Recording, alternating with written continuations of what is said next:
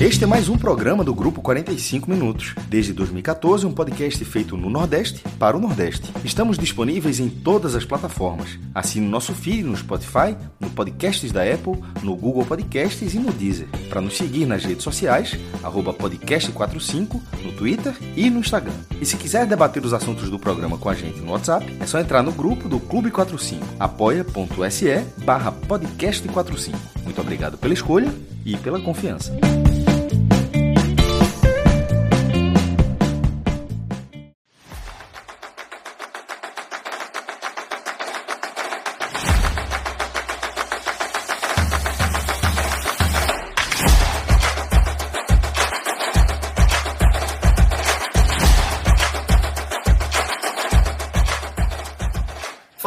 Ligada aqui no podcast 45 minutos. Estamos começando aqui mais uma edição de um álbum da Copa. Nesta noite de quinta-feira, dezembro começou, 2022 está acabando e a Copa do Mundo também. É, são 9 horas e 33 minutos. Eu sou o Lucas Leozzi, estou aqui com o Vitor Vilar e com os Pedros, Pedro Pereira e Pedro Maranhão, além de Cris Mangama aí que está nos trabalhos técnicos. E a gente vai falar aqui dessa quinta-feira. É, insana, maluca, especial. É, pode usar é, várias nomenclaturas aí para definir o que aconteceu hoje no Catar.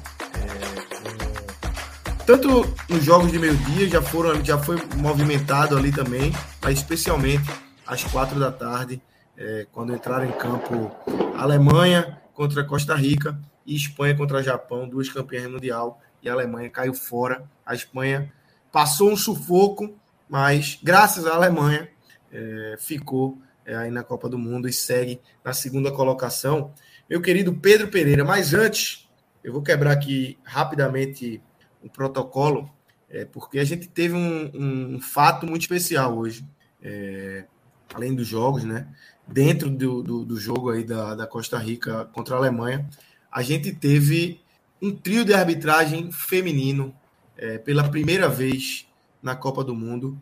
Isso é um, um marco que a gente espera que seja apenas a primeira vez, que tenhamos outros nessa própria Copa do Mundo e que, a partir de agora, isso se torne uma coisa constante, que a gente não precise mais parar para falar isso como um, um, grande destaque, se torne comum nas nossas vidas, né, Pedro? A gente teve aí a Stephanie Frappard, francesa, né?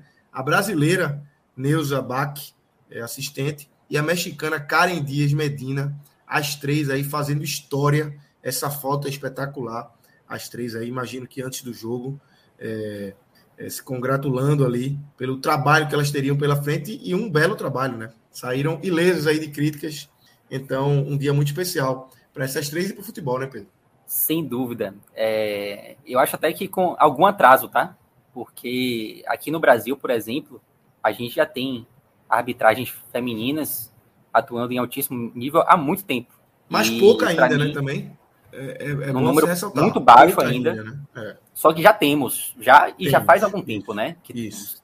Então eu acho que na Copa do Mundo, eu acho que isso até demorou de acontecer. É... Mas assim, ainda bem que aconteceu hoje, é... não demorou mais ainda do que já demorava. E eu acho que foi uma boa arbitragem. É... Houve até algum questionamento ali, teve um, um gol da Alemanha que chegou a ser anulado por, por Neuza Bach, até, até né, a brasileira, mas foi corrigido com VAR e foi um lance difícil, não foi um lance assim para você criticar, a, auxiliar, né? É, acho que fizeram uma boa arbitragem e assim como você, Lucas, eu espero também revê-las nessa Copa do Mundo, é, nesse mesmo trio, é, que isso se torne cada vez mais comum em Copas, né? Não há qualquer diferença de uma arbitragem feminina para uma arbitragem masculina, eu acho que todo mundo já entendeu isso, e, ou precisa entender, quem não entendeu. E eu acho que vai ser algo que nós, espero eu, que a gente veja cada vez, cada vez com cada vez mais frequência. E a Neuza, que ela é, inclusive, catarinense, né? Eu vi uma. Logo após a partida né, do, da Alemanha com a Costa Rica, teve o programa né, do Sport TV Troca de Passe, e aí teve o Sandro Meirahit que trouxe esse assunto para comentar. E ele falou né, da Neuza que sofreu muito preconceito durante a o início dela, foi uma das pioneiras aqui da arbitragem feminina no Brasil, passou por muito preconceito, muita aprovação, e que ele sentiu até que demorou para ter nessa Copa, porque elas foram convocadas né, para a Copa do Mundo, e só na última rodada foi que teve, como podia ter uma, é, desde a primeira rodada. E ele foi muito claro, assim, ele falou, rapaz, se o critério, né? Existe um critério na FIFA, eu gostei muito como o Sandro falou, existe um critério na FIFA que é quem vai bem na arbitragem, tem uma atuação boa sem grandes questionamentos e grandes polêmicas. Por exemplo, nessa rodada do grupo, é, a arbitragem polêmica ficou muito mais com o jogo do Japão com a Espanha Sim. do que o jogo da Alemanha e Costa Rica. Então ele falou: se o critério é esse, se o trio vai bem, ele segue na Copa do Mundo, sem dúvida nenhuma, elas estão credenciadas para continuar na Copa do Mundo, porque a atuação foi muito boa. Né? E é um critério exatamente. que a gente exige em vários campeonatos, né? No Campeonato Brasileiro a gente exige muito isso. O árbitro que erra, ele não pode se escalar na rodada seguinte. Muitas vezes a gente vê o árbitro errou na é. rodada e já na rodada seguinte quase já participa. Sempre, quase sempre. Ou então vai num jogo importante de Série B. É, então é o que a gente pede muito, que na Copa do Mundo acontece. Então eu concordo com o Vilar. Acho que e, a gente voltará a ver elas nas oitavas e nas e, quartas. E durante a Copa tiveram polêmicas, né? Jogo da Argentina, pênalti. Jogo de Portugal, pênalti, entendeu? Então as mulheres hoje na partida, assim, pelo menos para mim, tiveram uma atuação bem boa.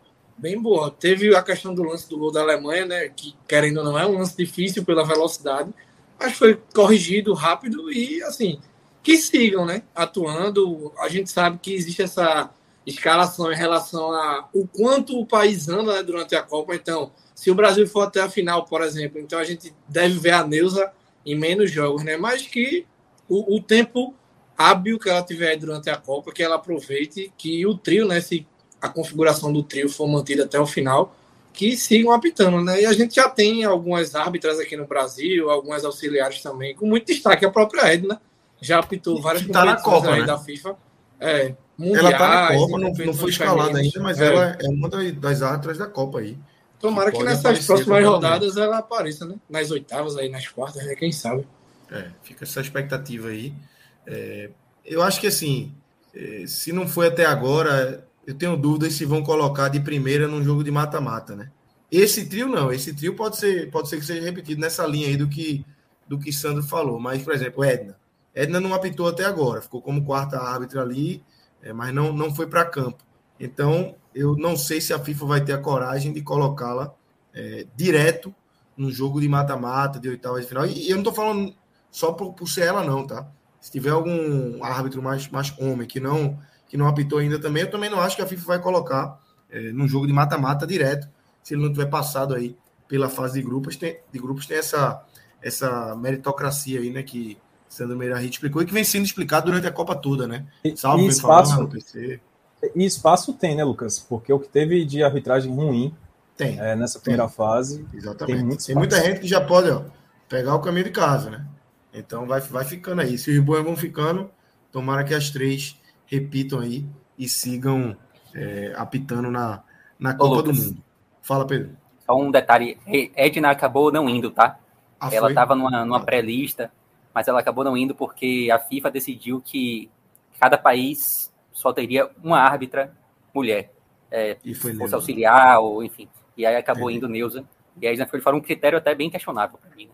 Total. Não, faz sentido o critério, né? Não faz sentido. E uma Porque... outra coisa. é, e uma outra coisa, o trio de arbitragem foi, digamos assim, um de cada confederação ali, né? Teve da UEFA, teve daqui da Comebol, que é a Neuza, e teve da CONCACAF, que foi a Medina. Foi um isso. trio misturado. Exatamente. É isso. Então, sorte para elas que consigam reaparecer aqui. É... E a gente já tem um superchat aqui é, Aquiles Reis, para o troco da Espanha na segunda colocação. Fire neles.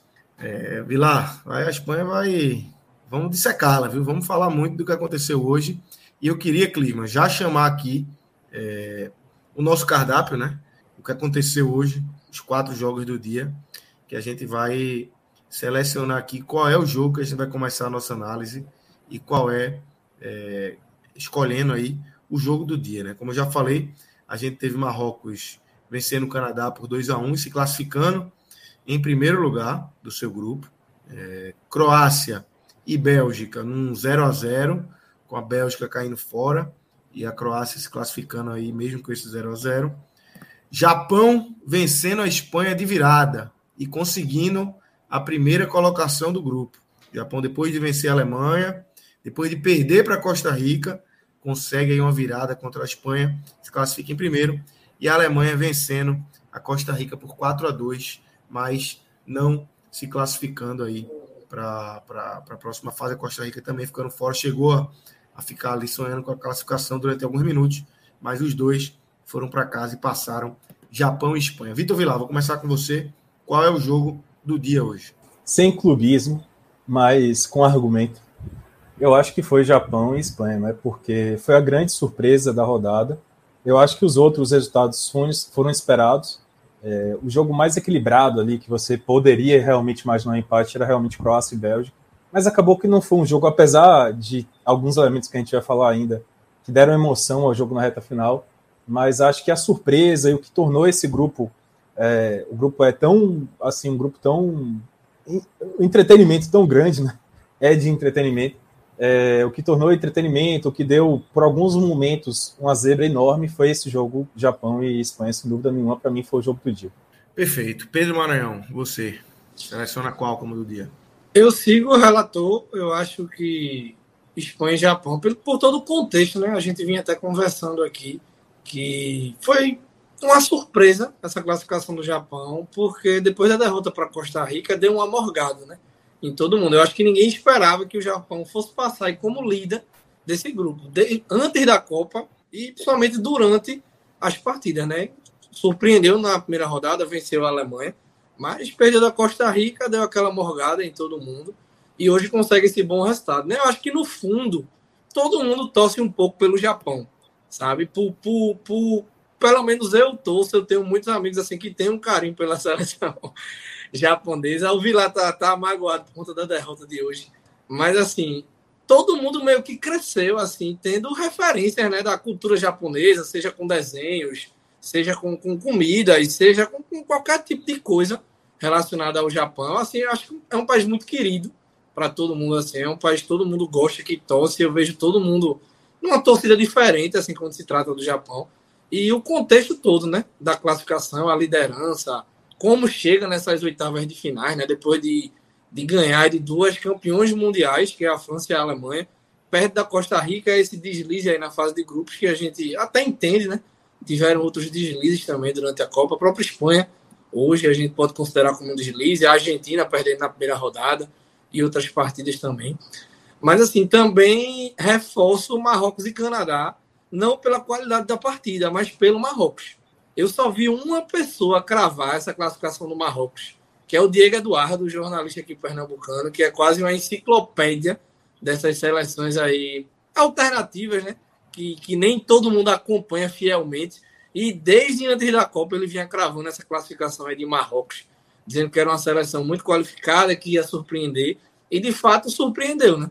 Líder da chave também, passa aí muito bem, tem jogadores de qualidade, não só na seleção como no futebol mundial, né? Hakimi, Ziyech, sabe? São atletas aí que vêm se destacando no, nos seus clubes. E Marrocos chega forte nessas oitavas também. Seleções africanas aí conseguindo avançar, né? Nessa Copa do Mundo. O Senegal, Marrocos e, e ainda tem Camarões, né? Que vai que surpreende aí amanhã. O Brasil vai com time reserva. Então podemos ter aí seleções africanas avançando, que seria um ponto muito interessante para essa Copa diferente, né? Em relação a resultados, a a classificação que a gente está vendo. Pedro, a gente já tem aí o jogo do dia escolhido, com dois votos, né? É Japão e Espanha, até porque é o meu voto também. Eu queria ouvir se é o seu, se, foi, se é o jogo que você seleciona como jogo do dia, e aí você já pode abrir a porteira e começar a analisar como você viu esse 2 a 1 É óbvio que, é, e aqui a gente vai fazer desse jeito hoje, porque os jogos estão muito interligados. Então é óbvio que a análise de Japão e Espanha ela está interligada com Alemanha e Costa Rica, os dois jogos simultâneos, é, Alemanha passando com a Espanha, depois a Costa, o Japão passa, Costa Rica passa, volta para a Espanha. Então, fiquem à vontade aqui, tá? Não, não tem isso de estar tá preso a um jogo. A gente pode analisar o grupo como um todo, o contexto de tudo que aconteceu hoje nesse grupo aí de Espanha, Japão, Alemanha e Costa Rica. É, o que eu acho mais legal dessa terceira rodada de Copa, Lucas, é que, como você falou, os jogos eles são muito entrelaçados, né? Então é difícil realmente você contar histórias de jogos isolados. Então essa pergunta do jogo do dia para mim hoje, ela é muito difícil porque não tem como a gente dissociar o que aconteceu em Alemanha e Costa Rica do que aconteceu em Japão e Espanha. Os jogos eles foram acontecendo ali simultaneamente e o que acontecia no jogo automaticamente refletia na, na outra partida, né? É, então eu queria muito poder escolher um combo. O combo Japão e Espanha barra Alemanha e Costa Rica, para mim, foi o melhor combo do, combo do dia. É, agora, de fato, como a gente tem que escolher aqui, né, não dá para ficar em cima do muro, vamos fechar em, em Japão e Espanha. Eu, na decisão ali, né, eu acabei assistindo Alemanha e Costa Rica. Acho até legal porque vi lá com certeza assistiu Espanha e Japão. Não sei qual foi o que Pedro decidiu na hora, mas como eu acabei vindo para, eu acabei saindo de casa hoje, né? E a gente chegou aqui, tô, tô vim, pra praia e tal. Chegamos aqui, só tinha Globo, a gente ainda tinha que ligar ali e tal para conseguir Sport TV e tal. E aí na Globo tava passando Alemanha e Costa Rica, fomos de gol, fomos, fomos de Alemanha e Costa Rica, e que foi um bom jogo. É, Win, eu, eu, vou até, você, você falou pra gente começar falando sobre Espanha e, e Japão, mas como eu fiquei mais ligado no Alemanha e Costa Rica, eu vou Tranquilo. inverter essa ordem, tá? Tranquilo. É, e aí, de fato, se, se Vilar e Pedro quiserem me interromper também em algum momento para falar do que acontecia ao mesmo tempo em Espanha e Japão, fiquem à vontade. É, Alemanha e Costa Rica, a impressão que deu assim nos minutos iniciais é que a Alemanha não teria assim grandes dificuldades de vencer a partida. É, a Costa Rica começou ali demonstrando muita fragilidade defensiva. Já, já havia demonstrado isso no jogo da Espanha, principalmente, né? Aquele, aquela, aquela primeira rodada da Copa, a gente pintou a Costa Rica aqui como um dos piores times dessa Copa. E hoje, mais uma vez, no primeiro tempo, a impressão que eu tive é que novamente a gente assistiria a Costa Rica sendo goleada, mesmo ela tendo vencido o Japão na rodada anterior, em um jogo bem, bem atípico também. Então, a impressão que eu tive foi essa, que a Alemanha ia atropelar. Vale lembrar que a Alemanha, ela para depender apenas de si própria, ela tinha que golear a Costa Rica, né? Então, eu esperei que a Alemanha fosse partir para cima, fosse partir para cima, buscando esse resultado que ela precisava para não depender de ninguém. Só que não foi o que aconteceu. A Alemanha conseguiu o gol aos 10 minutos de jogo. Eu falei, pronto, agora, se o seu primeiro gol saiu, agora é que vai sair um monte de gol mesmo. Mas não foi o que aconteceu. A Alemanha continuou tendo muito volume de jogo, mas poucas vezes, assim, no primeiro tempo, teve chances cara a cara com o goleiro para matar o jogo ali nos minutos iniciais. E mais próximo já do final do primeiro tempo, a Costa Rica ela começou a perceber que podia buscar alguma coisa. Teve chances no finalzinho do primeiro tempo de empatar o jogo, mas acabou desperdiçando. E gols ali que poderiam até ter mudado a história da partida e também da classificação. E aí vem o segundo tempo, a Espanha vencia por 1 a 0 né? E o grupo parecia que estava desenhado ali para um, um desfecho comum, um desfecho, um desfecho que todo mundo esperava, que era o de Espanha e Alemanha, e Alemanha se classificando. Mas aí o Japão vira o jogo. Rapidamente, muito, né? Muito rápido. Pois Exatamente. é, né? Fez o primeiro gol. E a gente, a gente o treinador fez, o treinador fez duas alterações que, que mudaram realmente o jogo. É, e o Japão conseguiu rapidamente virar esse placar e mudar. E aí o, o grupo virou uma loucura, né? A partir dessa virada é que vem a, a loucura total, né? Exatamente. A partir dessa virada vem a loucura total. A Costa Rica consegue empatar o jogo contra a Alemanha, algo que ninguém esperava, tendo em vista ali o futebol que a Costa Rica apresentava. E mais do que isso, vira o jogo. Vira o jogo e passa a eliminar a Espanha. Por um momento, nós tivemos Alemanha e Espanha. Minutos mágicos. Minutos mágicos. Para mim, a gente falou aqui na Água Suja, para mim foram os melhores momentos do dia. Eu tô sempre pela Eu não tenho esse carinho todo pelo Japão, não, Pedro. Você ficou Três minutos. Tem um carinho, eu confesso um carinho que, pelo que Japão. Para mim, assistindo, pareceu uma eternidade. Três Verdade, minutos. Eu, quando falaram três minutos, eu disse só. Eu achei que tinha sido uns 10 minutos aí de. E para mim, é. das duas passando. E para mim? Ah, Melhor, pergunte para Juliana. Depois você pergunta a Juliana. Minha, minha vida nesses três minutos aí. Chame ela aí, ela participa. Ô Pedro, só para ilustrar também a questão do volume de jogo, a Alemanha deu 32 chutes no gol da Costa Rica. 11 foram na barra, né? Que a gente conta assim essas chances claras de gol, né? A Costa Rica deu 7 e 5 foram chances claras de gol, né? Então assim, a Alemanha teve volume, assim, a gente sabe que a disparidade em relação ao futebol é muito maior. A Alemanha, se tivesse entrado mais tranquila ou mais organizada em campo, poderia assim ter feito os sete gols né, que precisava. Mas eu acho que faltou calma, faltou experiência para alguns atletas também, que é uma geração nova, né? Mesclada aí com alguns garotos, com alguns caras experientes como como Thomas Miller. Mas bolas na trave a gente viu também, o Keylor Navas fazendo milagre, né? A Alemanha poderia ter passado, né? Mas eu acho que os deuses do futebol, depois do 7 a 1 aqui no Brasil, fizeram calma. Tem que sofrer mais um pouquinho para voltar a disputar a Copa do Mundo, para voltar a ser aquela Alemanha de sempre. Uhum. É. E eu acho que faltou um pouco também, Pedro, um pouco de determinação da Alemanha no primeiro tempo. Porque a Alemanha poderia ter buscado um placar elástico no primeiro tempo. E no primeiro tempo, eu acho que ela criou menos do que no segundo. No segundo, realmente, a Alemanha teve diversas chances de gol. Inclusive, no momento em que o Japão empatou o jogo, a Alemanha estava pressionando muito. Não parecia que a Costa Rica ia, ia empatar e depois ia, ia virar o placar. É, a Alemanha pressionava, tinha chances, tinha volume. É, e de repente, em Copa do Mundo, às vezes as coisas acontecem, no futebol como um todo, né? Às vezes as coisas acontecem de forma inesperada e a Costa Rica vira o jogo. E aí, como eu falei ali, para, momento, os momentos mágicos, né? Que a gente citou há pouco. É, a Alemanha continuou pressionando, pressionando muito, é, conseguiu empate, a magia do momento ali terminou com o empate da Alemanha, né? A gente sabia que ia ser muito difícil a Costa Rica tentar ficar à frente do placar no, novamente. E a partir dali a Alemanha continuou pressionando, tanto que conseguiu chegar ao, ao, ao, quarto gol. E a impressão que eu tenho é que se esse jogo tivesse mais um tempo, a Alemanha ia meter uma enfiada gigante aí na Costa Rica. É. Ia ter que ter perna também, né? Obviamente. Mas a Alemanha teve, teve volume para isso. É, e acabou sendo eliminada, né? Para mim, uma decepção. Sempre que a Alemanha é eliminada em Copa do Mundo é decepcionante, né? A Alemanha é um daqueles times que tem, tem cara de Copa.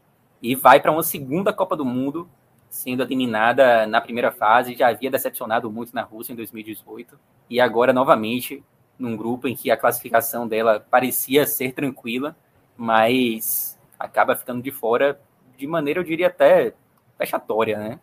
É, enfim, para mim a Alemanha, sempre que a Alemanha perder, vai ser vexatória. Eu acho que o ponto principal é que depois do título, né, 2014, muitos falavam numa revolução, né?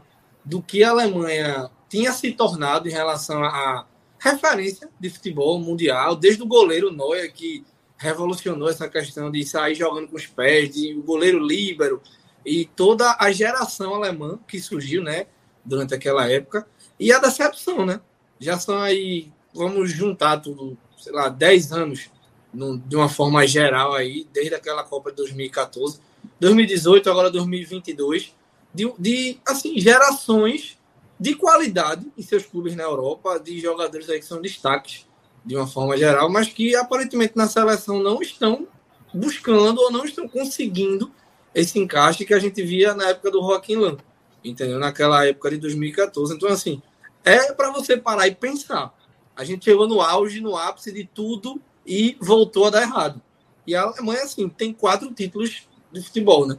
Tirando aí o Brasil, é a grande campeã do, do futebol mundial e assim é, lado da Itália que também vem mal das pernas né, na Copa do Mundo então assim é de parar e pensar o que, é que a gente tá errando, a, a, aquela tá geração fazendo? de é. o time de 18 ainda era um time envelhecido né é, com é. muita tinha tinha um pouco de renovação mas tinha muito de 2014 ainda e esse já é um time mais novo né time hum. já com até com outras características muita velocidade é, que também enfim é, foi uma, uma, outra tentativa até de comando, de comando assim, né? O atual treinador era o, auxiliar de Joaquim Lobo a, a, durante todo o período lá, mas é um outro comandante e que também não dá certo, né, Vilar? Também bate aí é, numa, numa, numa eliminação precoce, eliminação da Alemanha, como o Pedro falou, na primeira fase sempre será precoce. Então, é momento realmente de, de lamber as feridas ali, de de tentar uma, uma nova guinada, porque não dá para ficar passando vexame atrás de vexame. São dois seguidos. Não é um só. Um só você bota na conta do, do acaso do futebol. Mas dois, você já tem que levantar a orelha ali e ficar preocupado, né? Sim, é, inclusive a, a, citação à Itália é interessante, né? Porque a Alemanha acaba igualando a Itália. A Itália foi campeã em 2000, 2006 e aí em 2010 ela foi eliminado na primeira fase, em 2014 foi eliminado na primeira fase, e aí ficou fora das duas, das duas últimas Copas, né, 2018 e agora 2022. Então a Alemanha, se repetir o feito, vai também ficar fora das duas próximas Copas. Né?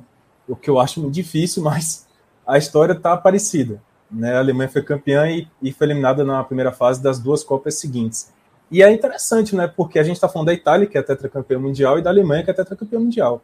É, não são apenas, não são marcas que tiveram uma fase do seu futebol brilhante. A Itália teve várias fases do seu futebol brilhante, né? Os títulos da Itália são espalhados ao longo de décadas. Teve dois numa década só, mas depois você teve nos anos 80 e, e nos anos 2000. E a Alemanha é a mesma coisa, tem títulos espalhados ao longo de muitos anos. É, é, talvez o time mais constante, se você for considerar que o Brasil ele teve também títulos concentrados praticamente ali em duas, duas épocas, né? É, e que está querendo quebrar essa história agora. Eu acho que o futebol alemão ele talvez precise passar também por um processo de fortalecimento do próprio campeonato alemão, porque o campeonato alemão ele é muito concentrado já há algum tempo no Bayern de Munique e a gente vê isso refletido na própria seleção. Se você for reparar os jogadores principais dessa seleção, dessa geração agora, eles jogam no Bayern de Munique, né? Neuer, Kimmich, do meio para frente é um absurdo. Kimmich, Gundogan, Musiala, Gnabry, Miller.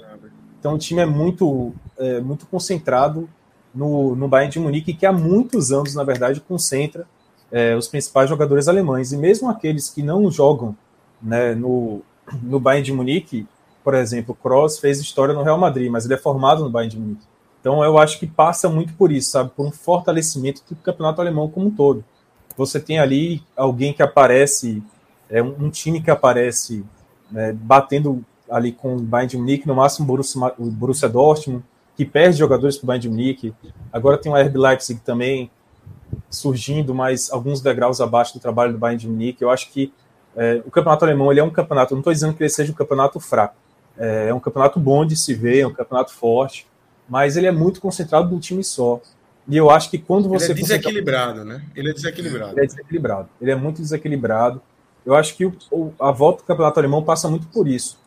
É, aquele, aquela geração de 2014, querendo ou não, eu acho que ela foi um pouco mais variada, sabe, em termos de formação de jogadores. Você tinha uma, uma distribuição maior, por exemplo, o Götze foi formado no Borussia Dortmund, jogava no Borussia Dortmund na época, não acho que ele já tinha ido para o Bayern de Munique, mas ele jogou pouco antes no Borussia Dortmund, tinha acabado de ir para o Bayern Ozio já era mais rodado. Ozio, que surgiu, se não me engano, no Schalke, Kedira, que não passou pelo Bayern de Munique, saiu da Alemanha para o Real Madrid. Então você tinha assim uma variedade maior. Tinha Ainda jogadores que... mais europeus, né? Os caras é, que, a... que, foram para a Europa mesmo, né? Não ficaram é, presos ali na Ainda que o centro fosse realmente Bayern de Munique, né? Kroos era do Bayern de Munique, é, Lan era do Bayern de Munique, Neuer era do Bayern de Munique, Schweinsteiger do Bayern de Munique, mas você tinha outras forças, assim, digamos. E eu, sinceramente, achava que essa geração alemã ela era uma geração capaz de fazer uma Copa melhor assim como 2018 era uma, uma Copa, era capaz de fazer uma Copa melhor. Eu não acho que esse time da Alemanha que foi eliminado seja um time ruim. Eu acho que realmente perdeu um jogo de uma maneira muito trágica na, na no início, e depois ela, na primeira rodada, né, para o Japão, e depois ela fez. Eu digo trágica porque, como a gente falou aqui no programa, cara, a Alemanha dominou aquele jogo. O Japão, ele arrumou dois gols, assim, no momento mágico, parecido com o que aconteceu agora contra a Espanha, mas no outro grau, porque a Espanha foi muito mais passiva do que a Alemanha foi naquela partida. É, a Alemanha criou muita chance naquele jogo contra o Japão, o Japão achou dois gols. E aí depois a Alemanha fez o que mais ou menos se espera dela na Copa do Mundo. Empatou com a Espanha, que é jogo duro.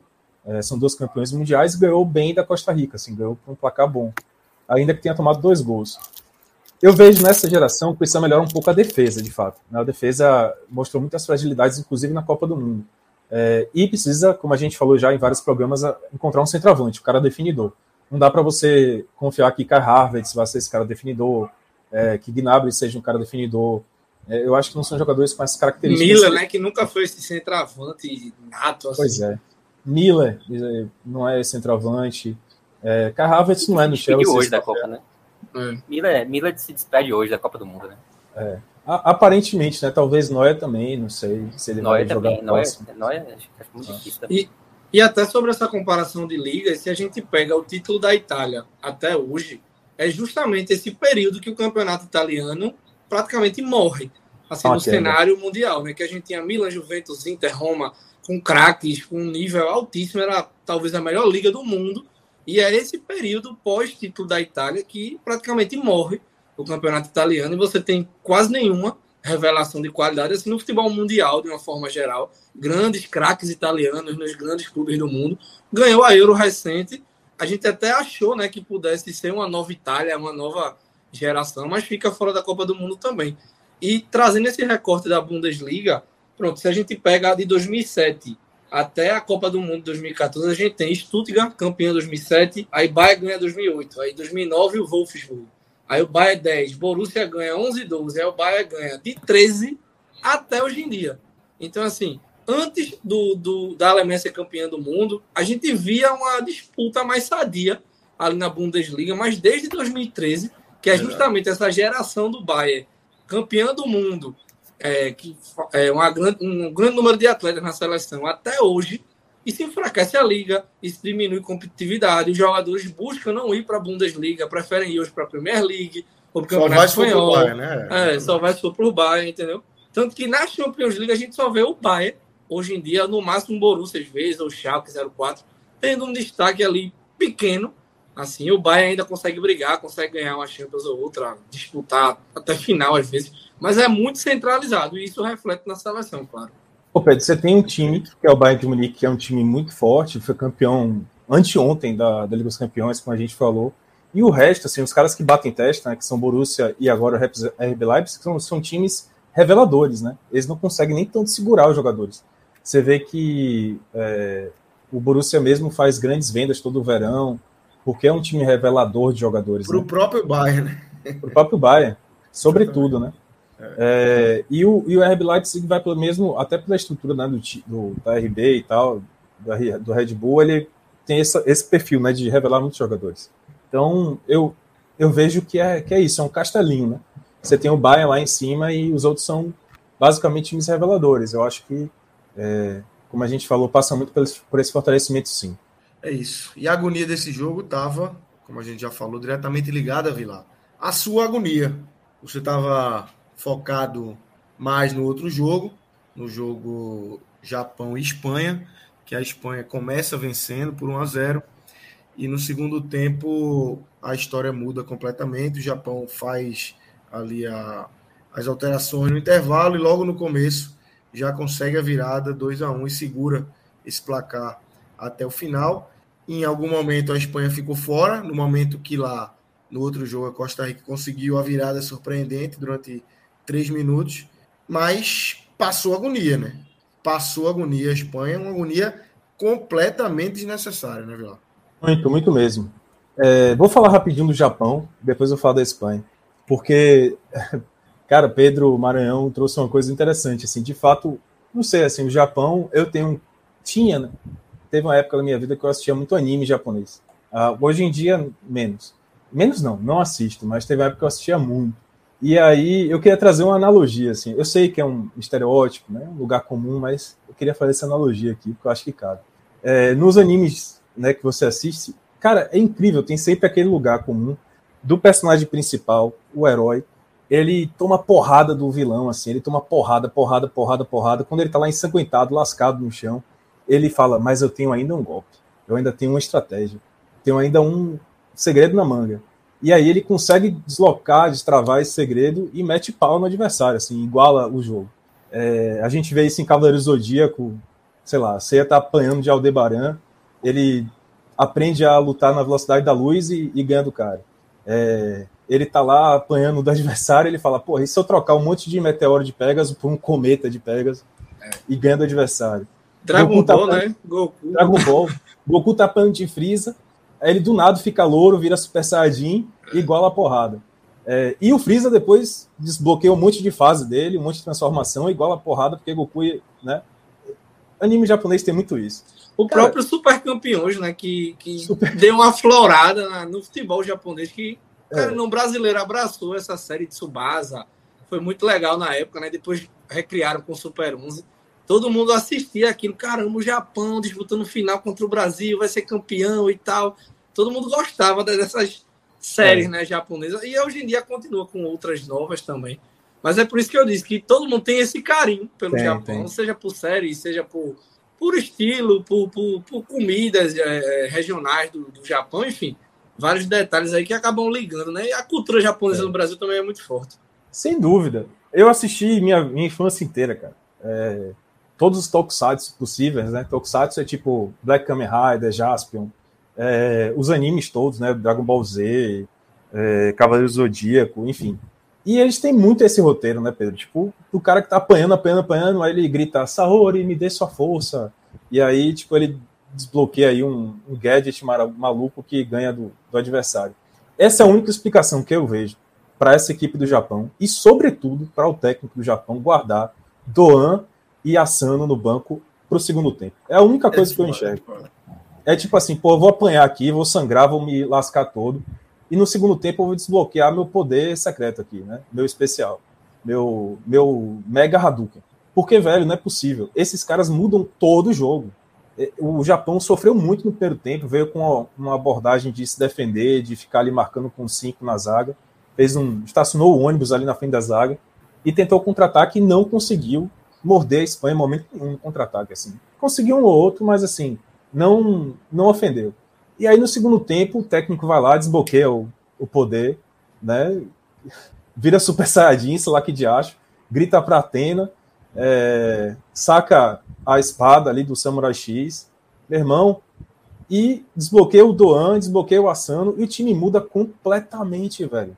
Doan, ele é claramente um jogador que diferencia, é diferenciado do resto do Japão. Ele tem, ele tem não sei, uma, uma vantagem física que consegue igualar com jogadores europeus. Você vê que ele divide melhor, ele, ele consegue ganhar pelo alto no, no, no gol, foi assim, inclusive, é, no segundo gol. É, ele consegue chutar bem, tipo assim, o chute dele no, no gol é um chute que eu não vi nenhum outro jogador do Japão fazendo o jogo inteiro. Ele chuta muito bem. Asano também deu várias arrancadas no segundo tempo de contra-ataque em alta velocidade, já tinha mostrado isso contra a Alemanha. E é isso, é justamente os dois jogadores que foram desbloqueados, digamos assim, no segundo tempo para virar o jogo contra a Alemanha e viraram hoje contra a Espanha. É, eu, torcedor da, do Japão, ficaria muito puto, velho, com esse treinador, porque não é possível ele ficar guardando o Doan, que é claramente um excelente jogador, um jogador diferenciado, só pro segundo tempo. Eu não queria entender essa estratégia melhor. Se fosse técnico brasileiro, meu irmão, ele estaria né, já com o CT lá do Japão pichado, não é possível. A corneta ia ser forte. Demais, demais. E ele ainda guarda Minamino, né? Que é outra loucura, assim. Eu não entendo. Mas enfim, o Tomiasso, que é o melhor zagueiro, assim, na minha visão, pelo menos é o mais conhecido jogando no Arsenal, o cara só entrou no segundo tempo também no final. Então é, é meio doido, mas enfim. Aí falando da Espanha, cara, é, a Espanha conseguiu um, um, gol logo de início, numa saída que eu achei do Luiz Henrique que demorou ele fazer, que é botar Morata de titular, porque claramente o time precisava de um centroavante desde a primeira rodada, e Morata fez gol no primeiro jogo, fez gol no segundo, quer dizer, quando o Morata entrou no segundo, que foi contra a Alemanha, foi que a Espanha fez gol, né? Ele fez gol no primeiro, fez o gol no segundo do empate da Alemanha, depois que ele entrou, fez, a Espanha fez o gol, e, e nesse terceiro jogo ele já entrou titular, já marcou com 10 minutos. E aí depois a Espanha foi para aquele jeitinho dela, né? Trocando passe e tal. A Espanha terminou o primeiro tempo com aquele, como se fosse aquele controle do jogo, tava muito marasmo, né? Foi um primeiro tempo de marasmo do resto do primeiro tempo foi de marasmo da Espanha. Diga. Eu, eu tava eu estava vendo uma matéria aqui no Twitter da ESPN, de Francisco de Laurentiis, que desde que a estatística de posse de bola começou a ser contabilizada e foi virando é um tema aí, é, foi, a, foi a vitória com a menor posse de bola, foi essa do Japão agora. É, ninguém nunca tinha vencido com essa posse de bola pequena do Japão. A Espanha envolveu, envolveu, envolveu. O Japão rapidamente fez os dois gols, né? Então, depois dos dois gols, a, a Espanha voltou a ter a bola e não conseguiu fazer mais, né? Troféu posse de bola, né? Troféuzinho posse de bola. Agora do, dois fundos. né? Nesse caso é, aí. No segundo lugar. Aí, velho, é... aí voltou da, do segundo tempo nessa, cara, jogando de salto alto mesmo. Eu acho que o Luiz Henrique já estava projetando ali fazer umas mudanças para poupar o time. E aí, velho, saíram dois gols do Japão, como a gente já falou. E assim, eu preciso destacar uma coisa: os dois gols é, destacaram, assim, exacerbaram duas fraquezas da Espanha, assim, dois pontos fracos né, da Espanha. O primeiro é o goleiro, o Simon. Não sei porquê, mas é uma coisa que muitos torcedores espanhóis e a imprensa espanhola bate. Luiz Henrique tem deixado de fora o De Gea desde o início do ciclo dele e tem dado todo. real para mim. Pois é. pois é. E Pedro, é, ele deixa de fora o De Gea, é muito criticado por isso, dá todo o privilégio ao Simon. É, aí eu não consigo entender por que se é porque deve ser coisa de vestiário, porque se for por habilidade com os pés e habilidade dentro do gol, o Nice Simon já tem demonstrado várias vezes que não é esse cara tão confiável. No jogo de hoje mesmo, o primeiro gol saiu em duas falhas dele, nas dois, nos dois quesitos. Na verdade, essa falha de recuar para ele, ele ia demorar uma vida, velho, para tocar a bola. Ele demora uma vida, uma vida. Ele domina, espera a bola correr, aí ele se posiciona, depois ele toca. No primeiro tempo já tinha dado problema nisso várias vezes. E a Espanha conseguiu fugir. Nos outros jogos, contra a Alemanha, sobretudo, deu problema e a Espanha conseguiu fugir. Mas no primeiro tempo mesmo teve várias questões dessa e, e a Espanha conseguiu escapar. E no início do ciclo eu até entendo, mas as últimas duas temporadas do DG são assim espetaculares em relação à atuação individual, tanto que ele vive colecionando clean sheets na Premier League, vários e vários jogos que ele salva o Manchester United e essa convocação nem que fosse para ficar no banco, sabe? Não tem, na minha cabeça não entra. Se deixar o DG de fora, o próprio Sérgio Ramos, que, que se recuperou no PSG, eu teria levado até pela experiência sabe? De, de você ter um grupo tão jovem, esse, esse grupo da Espanha, assim, de uma forma geral, né? Muitos garotos atuando, somente no time titular. Eu teria levado também pela experiência. E não sei se você vai concordar, mas o próprio Kepa, eu acho que é muito mais goleiro, assim, em relação a goleiro, atuação do goleiro, que o Nai Simon. E, e, nunca teve essa sequência, essa oportunidade que o Luiz Henrique dá, né? Pro, pro Nai Simon. É, o Kepa teve bons momentos. Aí depois ele caiu de rendimento no Chelsea, agora voltou e não foi nem para a Copa. Ele levou para a Copa dois jogadores que, assim, não são tão. É. é Álvaro Fernandes e, e Raya. Não são nem tão conhecidos. É... Pois é, eu também não entendo, cara. Ele bloqueia o DG desde o início. Eu só acho que só pode ser coisa de vestiário. Porque na Eurocopa, por exemplo, o Nai Simon já deu essa falha. Não sei se vocês lembram, no jogo contra a Croácia, ele foi sair, recuaram, acho que foi contra a Croácia. Minha, minha memória pode estar enganada. Recuaram para ele, ele sem olhar para a bola, ele tentou dominar assim para já fazer o passe. A bola passou pela perna dele assim, sem nem ele nem tocar na bola, ele furou mesmo, feio. E saiu o gol da depois a Espanha foi conseguir virar. Então assim, tem essa falha de Nai Simon. Então ele ele demora uma vida, se mexe lento pra cacete, faz o passe pro balde. É, e aí vem outra falha, né, de Luiz Henrique, que é a convocação de muitos jogadores jovens sem tanta justificativa. Tipo, por exemplo, o balde é uma. Primeiro, o corte do, do titular, que é o Gaiá, foi muito controverso. Muita, a, a imprensa questionou muito se não dava para esperar ele se, se recuperar. Aí Luiz Henrique já cortou e trouxe balde, sendo que tinha Marcos Alonso, que é um jogador mais experiente. É, tem o Cucurella, que é outro jogador que joga na Premier League mais experiente. Ele trouxe o cara que é reserva do Barcelona, assim, tem feito algumas partidas, mas é reserva do Barcelona. E ele falha, né? Ele tentou subir pelo alto, falhou. E aí sai a porrada de, de, de Doan, que aí de, o Simon com as duas mãozinhas consegue aceitar, né? É, a pessoa até brincou na transmissão. La mano de lechuga. A mão de alface. e aí no segundo gol, velho, foi uma jogada em cima do balde, né? Que foi uma jogada toda em cima dele. Passou, o pessoal do Japão passou pelo balde assim, voando. É, e aí teve um cruzamento que aí veio outra falha de Nice Simon, velho. O que, que o goleiro faz? Se jogando para dentro do gol, velho. Vocês viram? Ele se jogou para dentro do gol, pô. Na hora que a bola foi para sair para linha de fundo. Ele caiu para dentro do gol, irmão. Para quê? Aí quando veio a bola. Primeiro, eu não sei se ele acreditava que ia ser uma finalização. Ele gira o corpo, né? Dentro do gol, assim, quando a bola passa. Ele, ele faz o caminhão, é. ele não, não vai é, na bola de frente. Não ele vai, gira. É. Inexplicável. É inexplicável. Ele cai para dentro do gol, aí ele gira estranho ele não participa, tipo assim, a bola passou para frente dele, se ele participar, ele se jogou para dentro do gol. Aí o cara desvia, ele não tá na, na área, não tá dentro do gol. Ele tá, quer dizer, tá dentro do gol, mas não tá condição de defender. Acabou. Então, assim, o Lai Simon, para mim, falhou nos dois, nos dois gols. E aí depois o resto foi isso aí que vocês falaram. A Espanha, eu não sei dizer. Queria até a opinião de vocês. Não sei se a Espanha ficou armengando o jogo ali, como a gente fala aqui na Bahia, né, Pedro? Armengando o jogo ali para classificar em segundo ou se de fato a Espanha não conseguiu fazer o gol no Japão, assim. Não sei. Minha, minha impressão Cara, é que a Espanha realmente não conseguiu. Bom ponto, bom ponto. Eu acho é. assim que eu queria ouvir também, mas eu acho que inicialmente não. Eu acho que inicialmente a Espanha tentou fazer o gol. Depois, obviamente, chegou a informação de que estava liquidado lá no outro jogo. Aí ficou muito claro de que a Espanha não estava fazendo força. Nenhuma, nenhuma, nenhuma. Era bola para trás, era cruzando de qualquer jeito. É, eu vi desse jeito. Assim. Eu acho que inicialmente faltou ali força para conseguir o empate. Mas depois, claramente, para mim, a Espanha parou. Disse, não, vamos para segundo mesmo. Tá resolvido aqui. Talvez a gente tenha até um caminho mais fácil. Detalhe, viu? Que um gol ali classificava a Alemanha, não é isso? isso. Então os caras, assim, eles foram beneficiados pelo esforço da Alemanha lá, mas não quiseram retribuir, não. Deixa isso, exatamente. É, a impressão que eu tive foi essa também. É, eu acho muito difícil que a Espanha tenha jogado assim a Miguel. Por, muito por conta do risco que existia, né, de ser eliminada. Se fosse uma situação que a, Alemanha, que a Espanha já estivesse classificada, a gente poderia até cogitar mais essa possibilidade. Mas com o risco iminente de perder a vaga, não tem como ter, ter, ter ido assim de forma armengada, como você citou, não, Vilar. Eu não vi o jogo, mas. mas gostei, gostei dessa expressão, viu? Gostei dessa expressão. Vou, é, né? vou, anotar aqui. Agora que, agora que ficou bom, né? Agora que ficou bom para a Espanha, ficou bom demais. Vai ter um, umas oitavas de final bem acessível. Foge do Brasil nas quartas. Então, acho que não entregou, mas que ficou bom, ficou. E os números da partida, a Espanha deu 12 chutes no gol. Chutes de uma forma geral, né? Cinco foram no gol. O Japão deu seis, três foram no gol, né? Então, assim, de três chutes, fez dois gols próximos.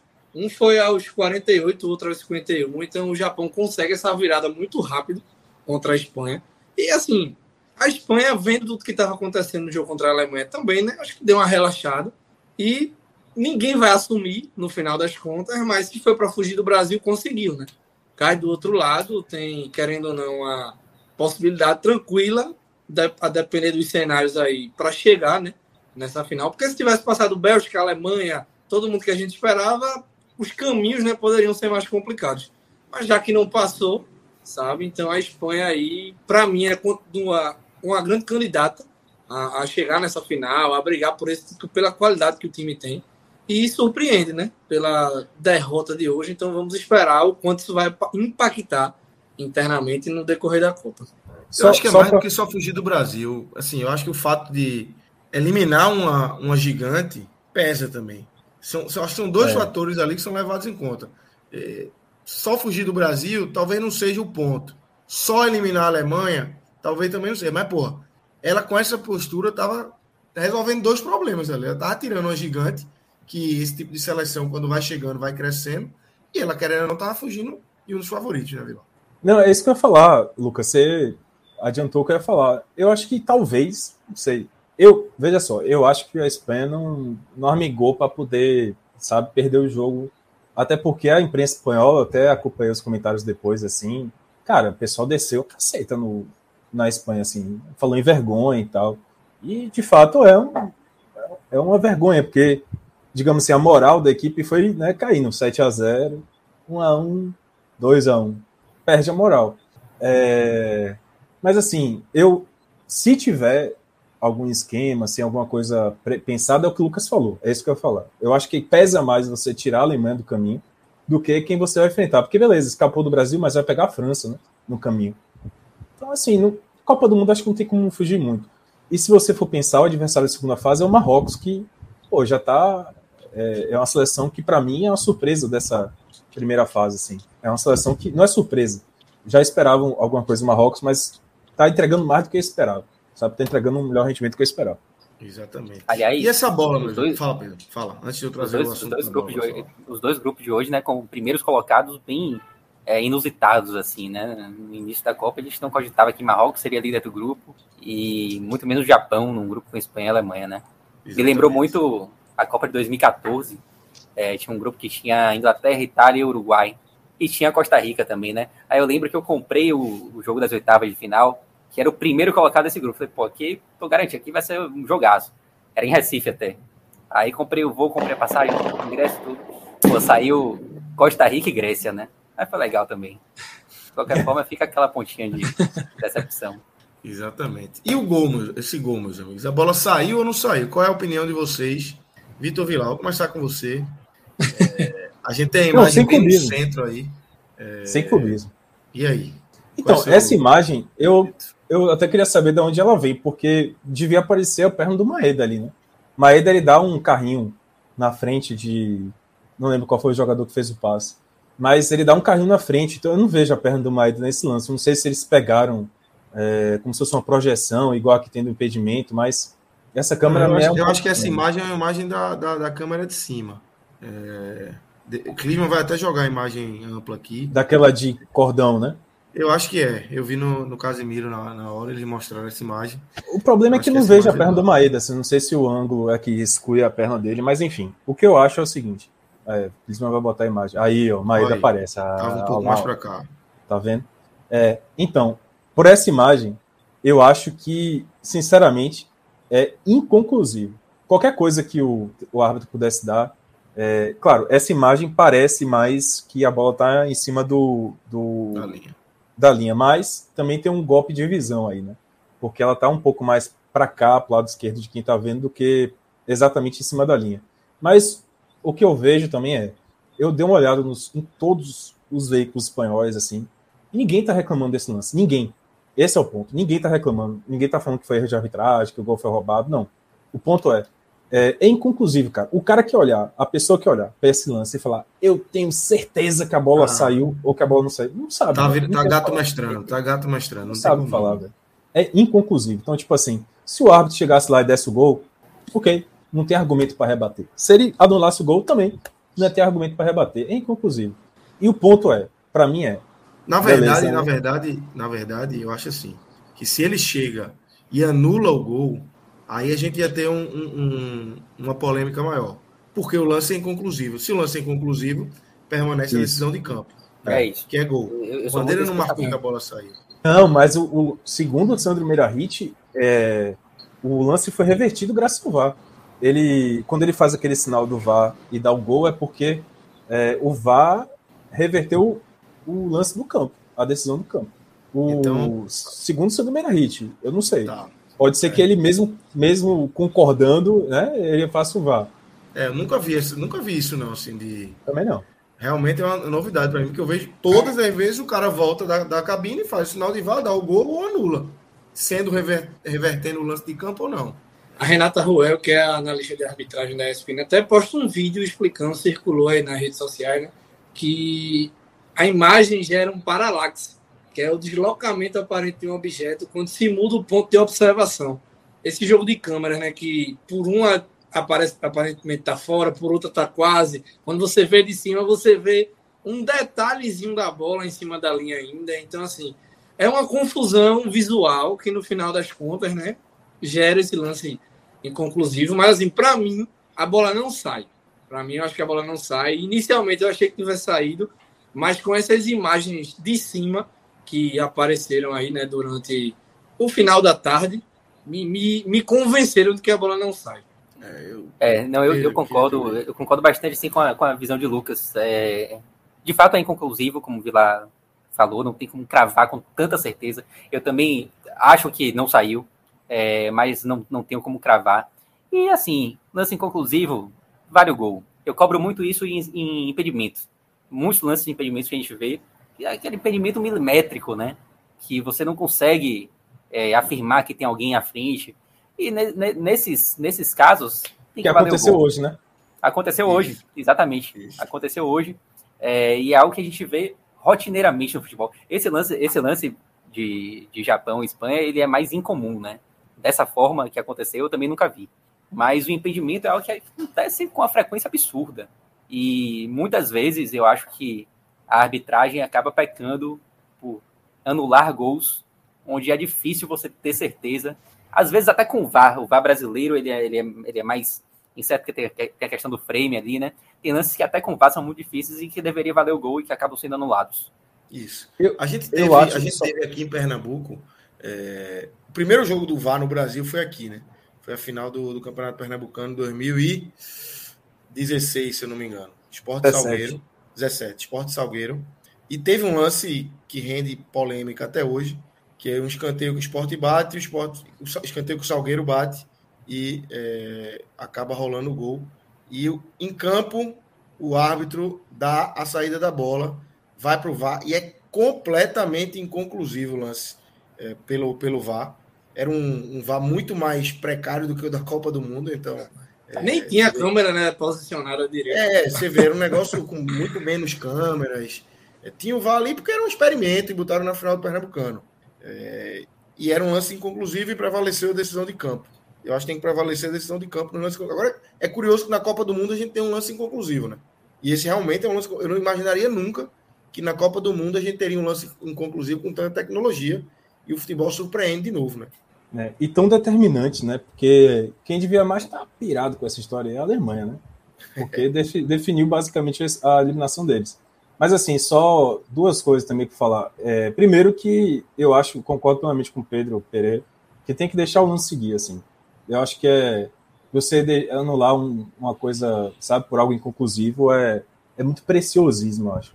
E segundo, é, o, Sandro Meirahit, na explicação dele, é, foi muito legal também que ele trouxe assim, pô, mas por que, que não tem a tecnologia da linha em todo o campo, né? O Sandro até falou assim que só vale realmente para o gol, para a área do gol. E, e, ele perguntou, na época que implantaram, acho que se não me engano, a linha do gol, a tecnologia da linha do gol, estreou com o Sandro arbitrando. É, um lance, um jogo aqui na. Foi França e Suíça, eu acho. Que aqui na Fonte Nova, Fonte que Nova, foi né? o primeiro. É, primeiro, primeiro jogo que teve essa tecnologia da linha do gol.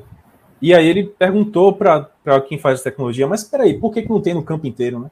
Aí o, o cara da tecnologia falou, pô, é porque não querem mesmo, não querem pagar.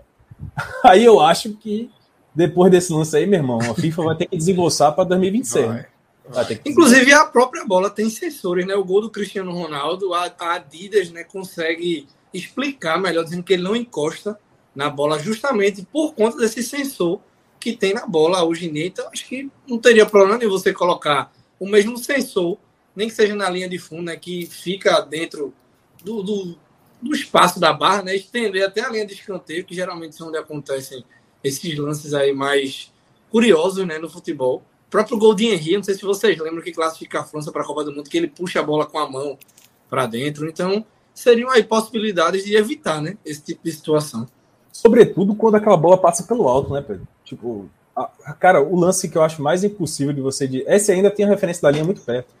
É. que você fala, aquele lance que fala assim, meu irmão, se você tá achando que sai ou não, é achismo teu. É quando a bola passa pelo alto, sabe aquele escanteio que você fica. Pronto, é justamente esse lance do, do esporte que o Lucas estava explicando. É um cruzamento, sabe? Que é, fica aquela situação de e aí foi, não foi, ninguém viu, ninguém sabe.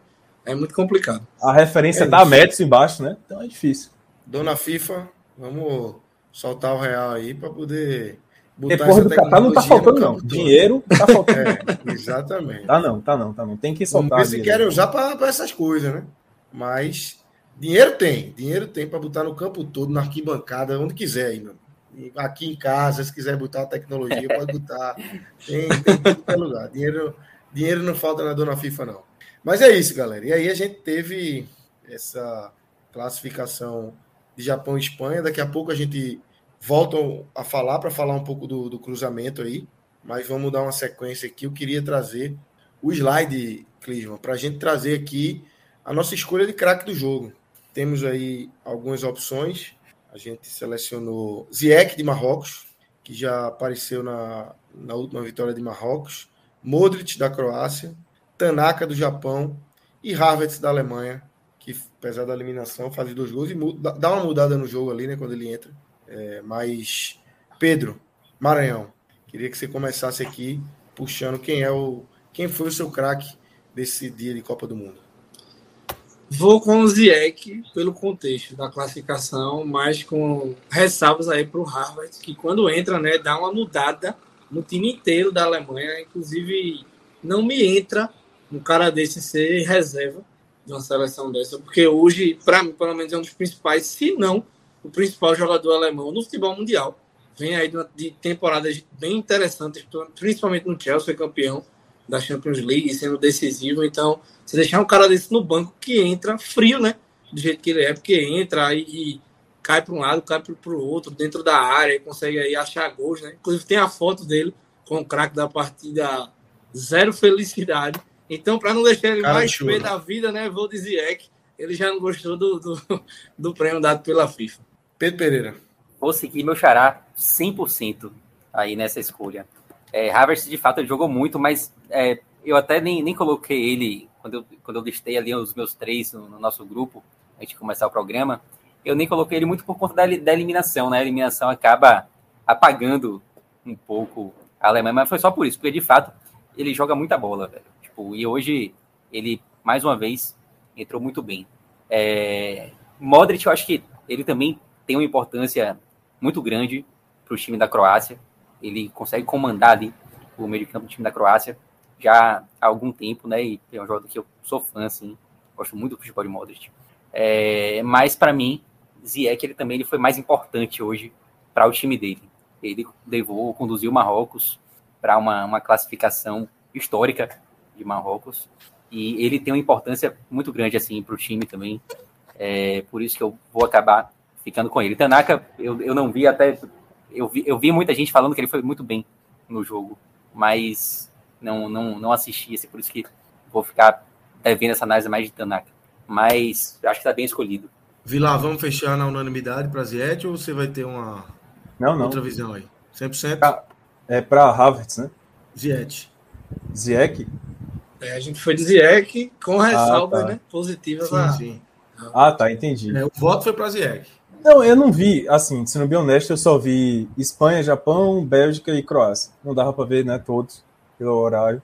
Mas concordo aí com meus amigos, né, até porque meu voto seria vencido mesmo. Mas, assim, só destacar que, cara, a foto de Havertz é muito boa. E, e todos a- os jornais espanhóis estão dizendo assim, graças Havertz, obrigado Havertz.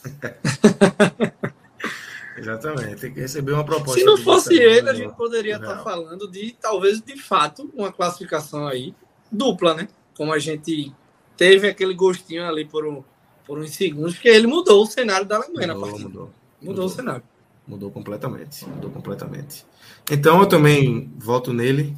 é, líder aí desse Marrocos, que é para onde a gente vai agora. Vamos falar da vitória do Marrocos sobre Canadá, Pedro Maranhão. 2 a 1 Marrocos classificado em primeiro. Marrocos já muito bem falado aqui é, em alguns programas. A gente vem falando de Marrocos e Marrocos consegue se confirmar na primeira colocação se classifica e vai para as oitavas de final aí forte, né? A gente vai falar do, do, do confronto mais para frente, mas Marrocos chega com força para disputar essas oitavas de final. Não, é um- não dá para você dizer que Marrocos é um pato morto ali, como por exemplo, a gente fala da Austrália Sim. ou da Polônia. É uma seleção aí que não sei se vocês vão concordar, talvez seja a ou uma das né, surpresas aí dessa Copa do Mundo. Acho que ninguém esperava esse destaque de Marrocos passando como líder do grupo. Assim, é uma seleção equilibrada em relação a alguns nomes, tem nomes aí de qualidade pelo futebol mundial. Inclusive a história do Ziyech é muito boa porque ele nasce na Holanda, entendeu? E a mãe dele é de Marrocos, então ele escolhe jogar por Marrocos e se eu não estiver enganado é o Van Basten que diz que ele está sendo burro em tomar essa decisão. E ele diz que toma a decisão por amor à mãe, por amor à cultura, né, de Marrocos, então ele opta por defender a seleção de Marrocos, que querendo ou não é uma escolha difícil, fut- futebolisticamente falando, né, em comparação histórica aí Holanda e Marrocos nem se compara, ele poderia ser um dos principais nomes dessa seleção holandesa e é a de Marrocos, né? Então, ele junto aí com o Hakimi chega forte nessa oitava da Copa, pode surpreender. Muita gente acredita que essa seleção de Marrocos pode chegar aí numa quarta de final, né? Vai que surpreende nessa próxima fase. E vou ficar na torcida. Vou ficar na torcida porque as seleções africanas vêm surpreendendo também, junto com o Marrocos. O Senegal também passou de fase. É, Gana é uma seleção que me agradou também. E amanhã tem Camarões contra o Brasil. O Brasil reserva. E a depender do que aconteça na chave, né? O Brasil pode perder. É, Copa do Mundo pode acontecer. A gente poderia ter Camarões aí passando também, a depender do que aconteça. Então teríamos aí uma presença forte de seleções africanas nessa próxima fase, que seria já um recorde, né? Seria a primeira vez que a África teria tantos representantes. Já é, né? Se eu não estiver enganado, eu acho que nunca teve dois passando assim para as oitavas. Geralmente é um que, que na história das Copas. Eu acho que eu vi isso no, no, no Esporte no TNT Esportes, que, que já é um recorde né, para a África. Se tiver duas ou, ou quatro, né, vai que consegue essa proeza de passar Gana e, e, e Camarões. Seria muito bom né, para a África, que teve a Copa do Mundo na África. Muito esperava de uma mudança, né, de uma forma geral, em relação ao futebol do país, que aconteceu. A gente vê aí vários jogadores africanos sendo destaques nas principais ligas europeias também. depois de, de, de Didier Drogba, de Eto'o, deu uma, uma sumida em relação a grandes destaques, mas você já vê algumas seleções como o próprio Egito, sabe, que está fora da Copa, com o Salah, sendo um dos principais jogadores do mundo aí. O Egito poderia ter ido para essa Copa do Mundo, acabou ficando de fora. Então, vou ficar na torcida que Marrocos continue, né, tendo essa boa campanha na Copa e que surpreenda ainda mais, né, os amantes de futebol, que é muito bom essas histórias, esses detalhes, esses recortes em voltos, né, uma torcida pelo Brasil. Eu acho que querendo ou não é muito interessante todo esse contexto da Copa, né, geopolítica, é, é, de conflitos internos e externos, de, de histórias com torcedores, com jogadores, é sempre muito interessante. E Marrocos também tem muita coisa envolvida além do futebol. Eu não sei vocês. Só, Fala. Só confirmando rapidinho, Pedro. De fato, é, já, é, já é um recorde para a África, realmente, dois países, igualando Sim. 2014, né? Em 2014, Nigéria e Argélia também conseguiram a classificação para as oitavas, acabaram sendo eliminadas, né? A Nigéria perdeu para a França e a Argélia para a Alemanha, se eu não estou enganado, né?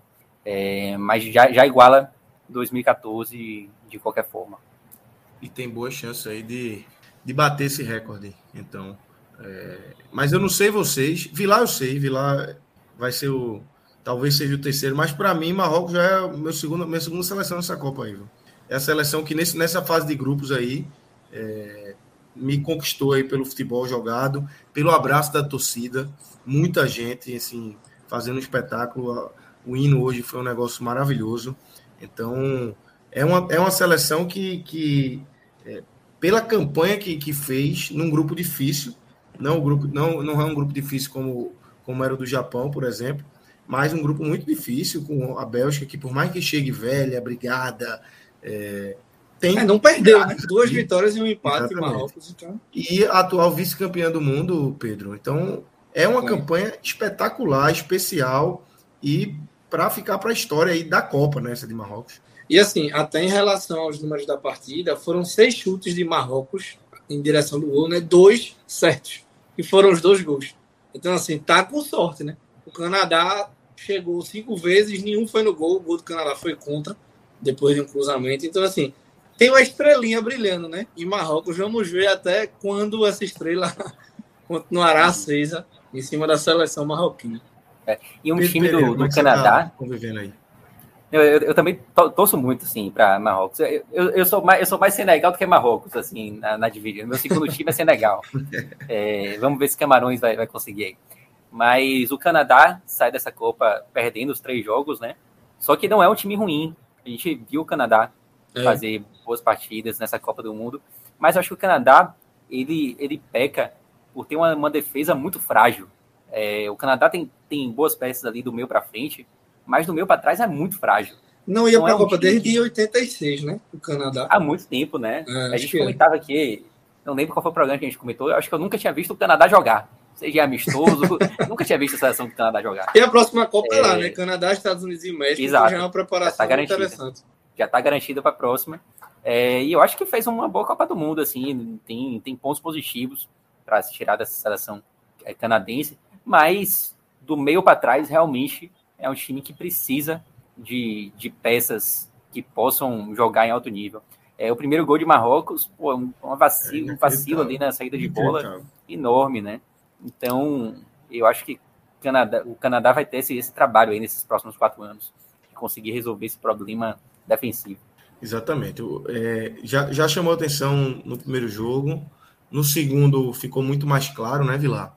E hoje também, assim, esse, esse gol, para mim, é um gol para botar uma lupa ali e dizer, meu amigo, esse sistema defensivo aqui, a disparidade do time é, é incrível. O que você tem na frente, você tem peças interessantes, é, jogadores com soluções interessantes, velocidade e tal, mas atrás é inacreditável como são de um nível muito mais abaixo e isso acaba ficando claro aí nesse gol, esse primeiro gol de hoje, né? Com erro do zagueiro, erro do goleiro e, e vários outros lances na Copa, né, Vilar, do Canadá.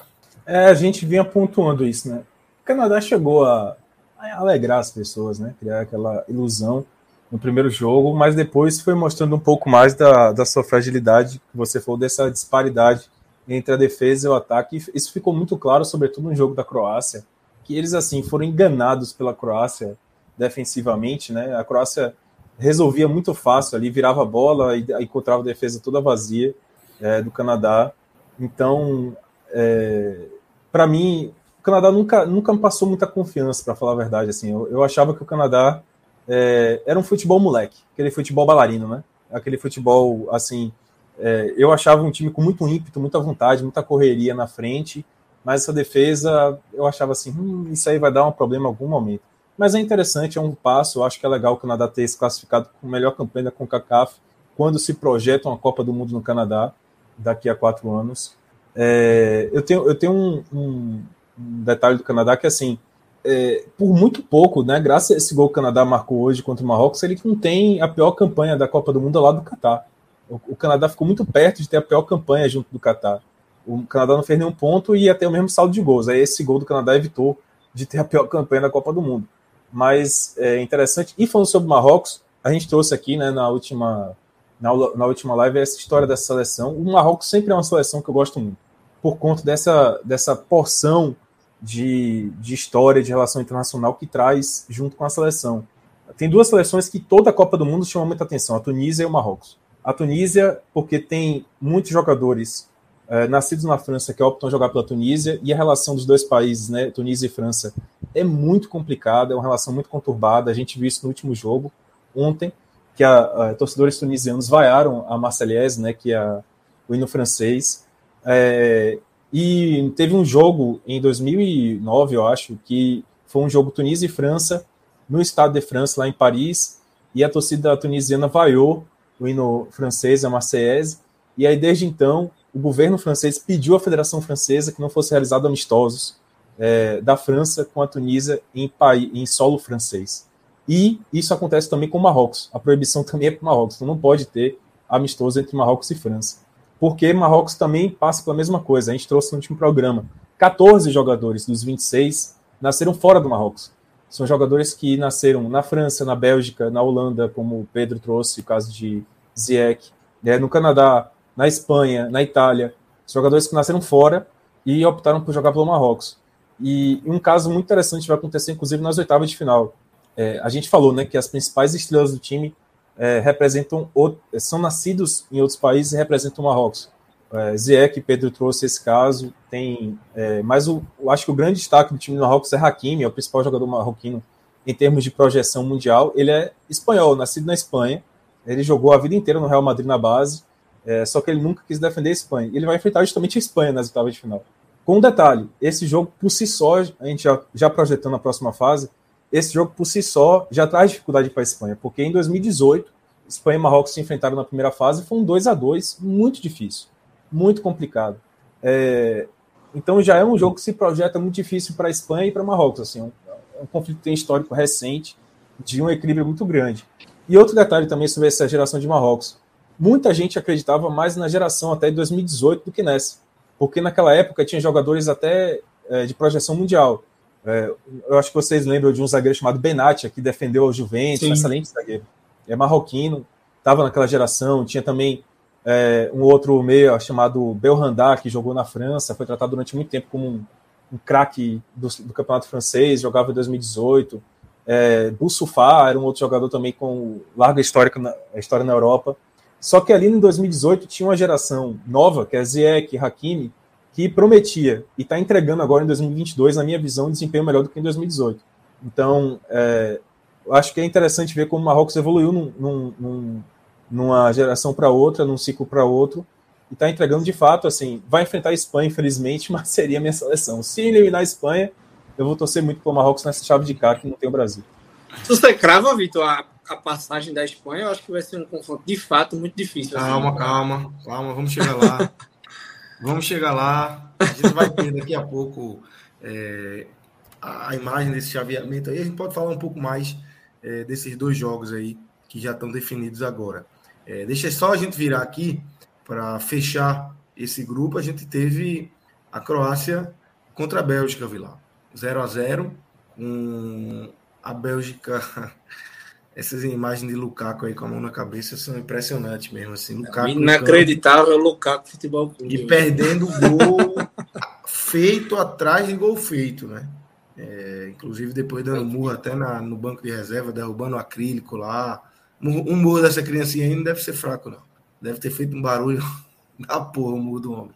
Mas uma Croácia que se classifica, também sem dar grande espetáculo no, na Copa ainda, né? É, tem uma vitória ali sobre o Canadá mais expressiva, mas é, um 0 a 0 Modric dono do time, mas uma Bélgica é, fragilizada, completamente facelada, né? Brigada, tudo, tudo que aconteceu, todo, todo esse rebuliço que aconteceu com a Bélgica acaba culminando com essa desclassificação e hoje com essa é, cereja do bolo aí que foram os incríveis gols perdidos aí por Lukaku, Vitor Vilar. Rapaz, é... primeiro rapidamente falar da Croácia, assim, eu acho que é uma seleção que não entregou nada nessa Copa do Mundo até agora. É, para mim é uma decepção até agora. Classificou, bacana. Também, também tô contigo. É um ranço, velho, tremendo esse time da Croácia, assim. Ganhou do Canadá bem, show de bola. Mas assim, sem encantar ninguém. E hoje fez um jogo para mim frouxo, frouxo. É... Eu achei até que no primeiro tempo a Croácia foi melhor, de fato.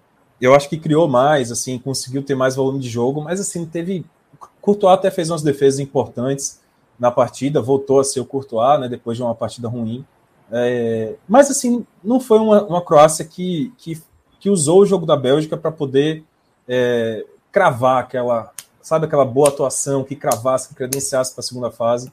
A Croácia segue devendo nesse sentido. Para uma vice-campeã mundial, eu acho que faltou ainda essa atuação que falasse, pô, a Croácia continua a mesma, ou, ou manteve o nível, ou a gente pode ter medo da Croácia. Eu acho que é um time que que está devendo, devendo muito ainda, em uma grande atuação. Poderia ter sido contra a Bélgica, porque a Bélgica chegou, apesar de depender só de si para se classificar, mas eu, eu achei que a Bélgica chegou meio temerosa na partida, assim, chegou é, sentindo o peso mesmo da responsabilidade de ter que vencer para se classificar, e fez um primeiro tempo muito ruim. Aí no segundo tempo, a Croácia voltou melhor, é bom que se diga. Novamente, Courtois fez algumas defesas. Mas, cara, parece que em algum momento a gente ouviu falar né, de algumas tretas que teve no vestiário entre jogadores da Bélgica, é, que Lukaku até separou entre Vertonghen e, e, e De Bruyne. Mas, assim, parece que em algum momento os caras falaram: bicho, depende só da gente. Se a gente fizer um golzinho aqui nesse time da Croácia, que não tá fazendo muita coisa, a gente passa. E aí parece que ligou a chave, velho. Sabe como ligou a chave assim? De Bruyne entrou no jogo demais. De Bruyne criou. Ninguém. Velho, se De, De Bruyne tava falando pra cacete, tava falando besteira e tal, não sei o quê, falando contra os, os colegas. Mas ninguém pode chegar no vestiário e falar assim, bicho, você é responsável. Não. Ele jogou muito não, hoje. De Bruyne jogou muito hoje, muito. Criou chance para gol, chutou para gol. Não, em outros jogos, outros jogos ruins da, da Bélgica também ele acabou sendo mais lúcido, ele dava bola e o, time não acabava não conseguindo fazer.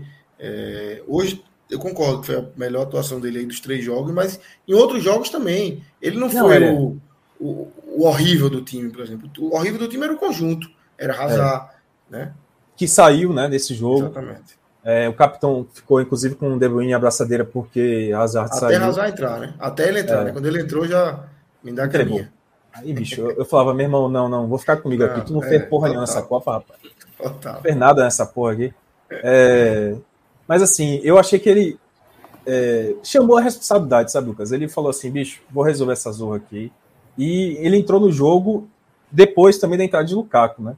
Lukaku, assim, ele perdeu cinco chances, mas muito claras, bicho. Muito, muito, muito claras, assim. Inacreditável. É, falando da, do uniforme, né, que parece pra cacete com da, do esporte, ele teve vida, sei lá, de. Diga aí um, um centroavante perdedor de gol do esporte, assim. Rodri, é, Rodrigão, Hernani. Pode ser, pode ser. Você pode falar vários.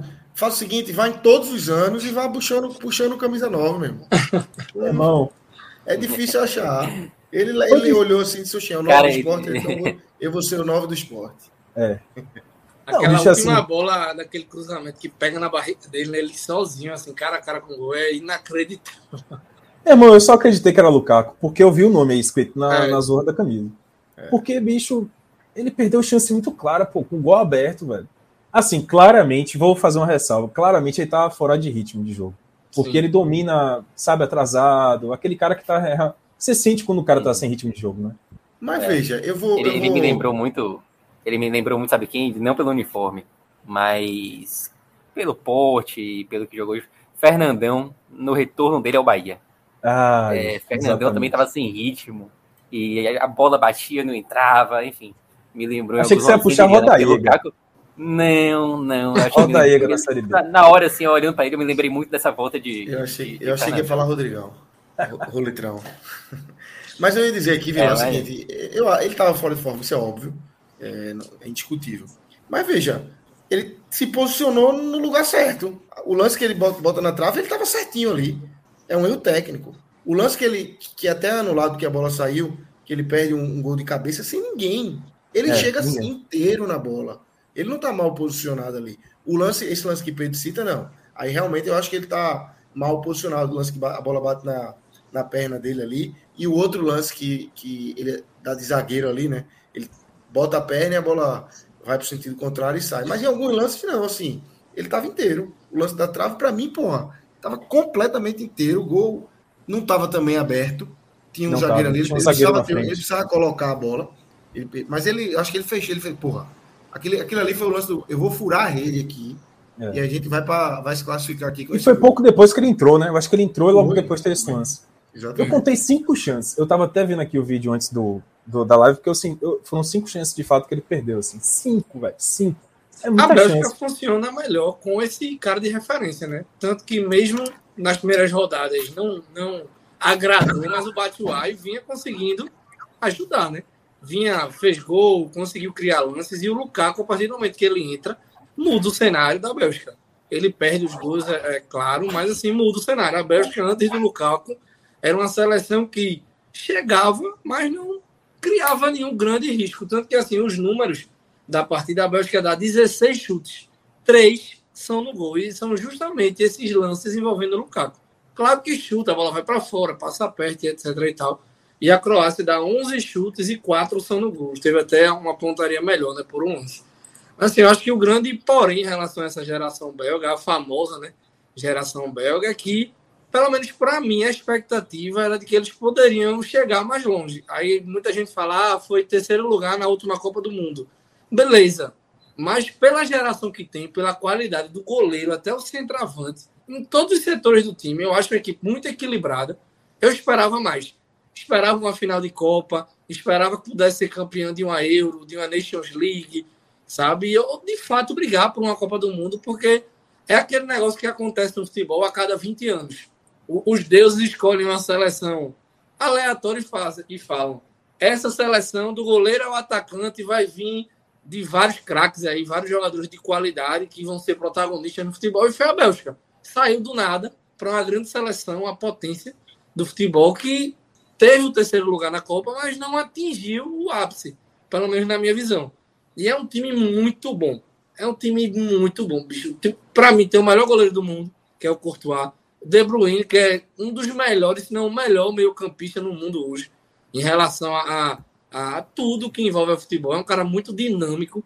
E assim, é uma seleção que, nas últimas Copas, se Copas se falava muito em relação à experiência, que era um time novo e etc. E hoje já é um time, querendo ou não, mais envelhecido, comparado às últimas Copas, e não conseguiu vingar também. Então eu acho que a Bélgica se despede dessa Copa e talvez de boa parte dessa geração, com esse gostinho de poderia ter sido mais do que foi. Talvez numa próxima Copa aí a gente já não veja vários desses nomes, que a gente já está vendo algumas saídas, né? Fellaini, e outros nomes, nomes que também eram... saiu, né? É, é, é fim, saiu é também. o fim de uma geração, né? É, o Roberto é, Martins. é isso, acho que, é. acho que dá para decretar, Fora... né? Que é o fim dessa geração belga, né? Fora os que já deviam ter saído, né, Pedro? Tipo, Hazard, Vertonghen, é. Alderweireld. Hazard é tipo um Bale. Para mim, Hazard hoje é tipo um Bale. É, é um ex-jogador que tá ali, que no Real Madrid não rende nada. Já devia ter ido embora há muito tempo, mas tem um contrato longo, né?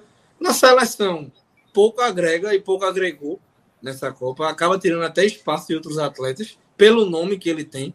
Duvido muito que ele indo para um Chelsea ou para outra equipe ainda consiga ser aquele Hazard que a gente viu, até pela condição física dele hoje, por tudo que envolve ele como jogador hoje. Então, é um declínio grande do Hazard para as próximas temporadas aí, que ainda é, principalmente nessa Copa, ou foi, né? Um dos principais nomes, né? Dessa geração aí belga. Exatamente. Pedro Pereira, é, realmente é, é o fim, né? Assim, Obviamente, a gente pode ver ainda um De Bruyne se estendendo um pouco mais. Courtois tem grandes chances, vive, ainda está no, no auge, vive o auge da sua carreira. Mas, assim, desse, é, dessa expectativa, desse. É, a palavra está fugindo aqui, mas a expectativa mesmo, que se fala. Esse hype, né? Esse hype, pronto, a palavra da moda. Esse hype da geração belga, eu acho que esse já foi. Pode até ser que a Bélgica consiga ainda fazer uma coisa ou outra, mas o hype não existe mais, né? Passou. Exato. Foi 14, é. o início ali de, de jovens, 18 com um resultado um pouco mais expressivo, chegando na terceira colocação, e agora o vexame para fechar a porta. Né? É, exatamente, fecha com o vexame, né? Eu concordo com o Pedro, eu acho que é, essa geração belga, ela, ela podia ter conseguido algo a mais no futebol e se despede hoje com um sentimento de decepção. Inclusive, a gente vai ter a parte de decepção aqui no programa e a Bélgica certamente vai aparecer. E eu acho engraçado que essa eliminação na primeira fase tenha acontecido justamente com a Croácia, né? Porque a Croácia também tem uma geração badalada, só que menos badalada do que essa Bélgica, né? É, a geração belga ela é mais, mais falada. E a Croácia conseguiu resultados melhores em Copas do Mundo e hoje elimina praticamente né, a, a Bélgica, é, consegue a classificação num grupo que tinha a Bélgica, é, dando um ponto final, assim, tipo, daqui a 10 anos a gente fala, pô, essa geração da Croácia, ela conseguiu ser maior do que essa geração da Bélgica, né? Então, eu acho que é inevitável você ter esse sentimento de, de decepção. Concordo que algumas peças ainda podem aparecer daqui a quatro anos, mas esse time, esse badalado time da Bélgica, ele para mim termina aqui com alguma melancolia. Perfeito, perfeito. Já que você Escolhe ou morre. Escolhe ou morre. De Bruyne ou Modric pro teu time? Modric, para mim, para mim é Eu sou Modric fácil. Até porque ele joga no meu time, né? Vou dividir. ah, eu, eu, eu, vi essa, eu vi esse time da Croácia jogando em Pituaçu, velho. Eu não me esqueço desse jogo. É um amistoso. Croácia e é, Austrália. Croácia e Austrália. Foi a primeira vez, foi um amistoso pré-copa, né? A Croácia treinava aqui na Bahia. Tava, tava baseado aqui pertinho, em Prado Forte. Dá, deve dar uns 3, 4 quilômetros aqui, onde a, a Croácia tava. É, eu lembro até que um dia eu vim para Prado Forte, tava, tava numa expectativa gigante para essa Copa de 2014, né? Pô, ia ser a primeira vez que eu ia ver uma Copa do Mundo assim de perto e tal. E aí, antes de começar a Copa, eu já queria sentir um, um climazinho. Aí teve um dia que eu vim aqui para Prado Forte, é, tentar ver alguma coisa ali, né? Não consegui, eu, eu tava na minha cabeça que eles treinavam de manhã, não consegui chegar a tempo, aí fui, fiquei, fiquei na praia em frente ao hotel. Eles estavam na expectativa, pegando, pegando uma praia na expectativa de ver algum movimento, não vi nada. Aí, fim da tarde, quando eu voltei para Salvador, passei em frente ao, ao centro de treinamento onde eles estavam, e um movimento da porra. Tinha sido treino aberto no dia, eu na praia e os caras treinando ali para todo mundo. Eu não sabia. Aí ainda tentei entrar, cheguei para segurança, tentei entrar, mas já tinha acabado, já estava aquele movimento de saída. A única coisa que eu consegui ver foi Suker, que era, acho que ele era o presidente da federação, e ele é. saiu no carro, assim, consegui ver ele pela janela do carro, foi a única coisa que eu vi. Mas fiquei, Rapaz, no, porra, fiquei no sentimento retado. Bom demais se lembrar isso. Qualquer dia desse eu vou trazer para um próximo álbum da Copa minha história com a Croácia. Eu cobri a Croácia nessa, nessa fase aqui na Bahia. Foi. Eu, eu fui setorista da Croácia. Na... Acompanhando de perto. Putz, velho, foi bom demais. Essa história que Pedro trouxe aí, velho. Eu madruguei várias, várias dias naquela Praia do Forte, em frente ao Tivoli, que é o resort que eles estão aí, ficavam aí, né? Bicho, eu ficava, velho, para ver se tinha alguma coisa, né? É, Nada aconteceu. O tal do plantão era, era ingrato. Rapaz, eu acordava. Ô, Lucas, eu acordava 5 cinco, e meia. Acordava não, chegava no jornal 5 e meia da manhã, ia para lá estar 7 horas, porque Prado Forte é um pouquinho longe, né? Chegava lá umas 7 horas, para tentar pegar os caras indo pra praia e tal, aquela coisa meio lúdica. Bicho, no único dia que eu não fui, os caras, não sei se você lembra dessa história, eles ficaram nus no resort. E aí foi notícia mundial. No único dia que eu não fui. Os dois perderam. Perdeu essa, hein, Velar? É foda, é foda. Não sei se era bom ver os caras nu, né? Mas enfim. Era Mas ia render clique, ia render matéria, pô, ia render matéria. Ia render é, não, matéria. E, esse, esse amistoso também foi, foi espetacular, esse amistoso exótico, né? Entre Ituaçu, Austrália e, e Croácia. Modric não era Modric, viu? Modric não era Modric. Eu acho que o craque do time era Rakitic que era o mais era, famoso. Exatamente. Assim. É, ele era o mais famoso. Já, já e a própria geração croata também já está no fim, né? Uma geração bem envelhecida, a grande maioria já está na casa dos 30 anos. Então, para a próxima Copa, Modric mesmo, eu acho bem provável que ele Sim. faça parte aí desse ah, vai cenário. Não, pai. É. Vai não. 41 anos ele vai ter. É. É, não vai não. Então é isso, galera. E daqui a gente vai para as. Já que foi citado aí, e a gente tá vendo aqui, vai se repetir a Bélgica. As decepções do dia. Gente tem aí algumas opções de, de decepções. É, temos a Alemanha, certo? É, que obviamente tetracampeã, nunca, como a gente falou no começo, dá para aceitar uma eliminação na primeira fase.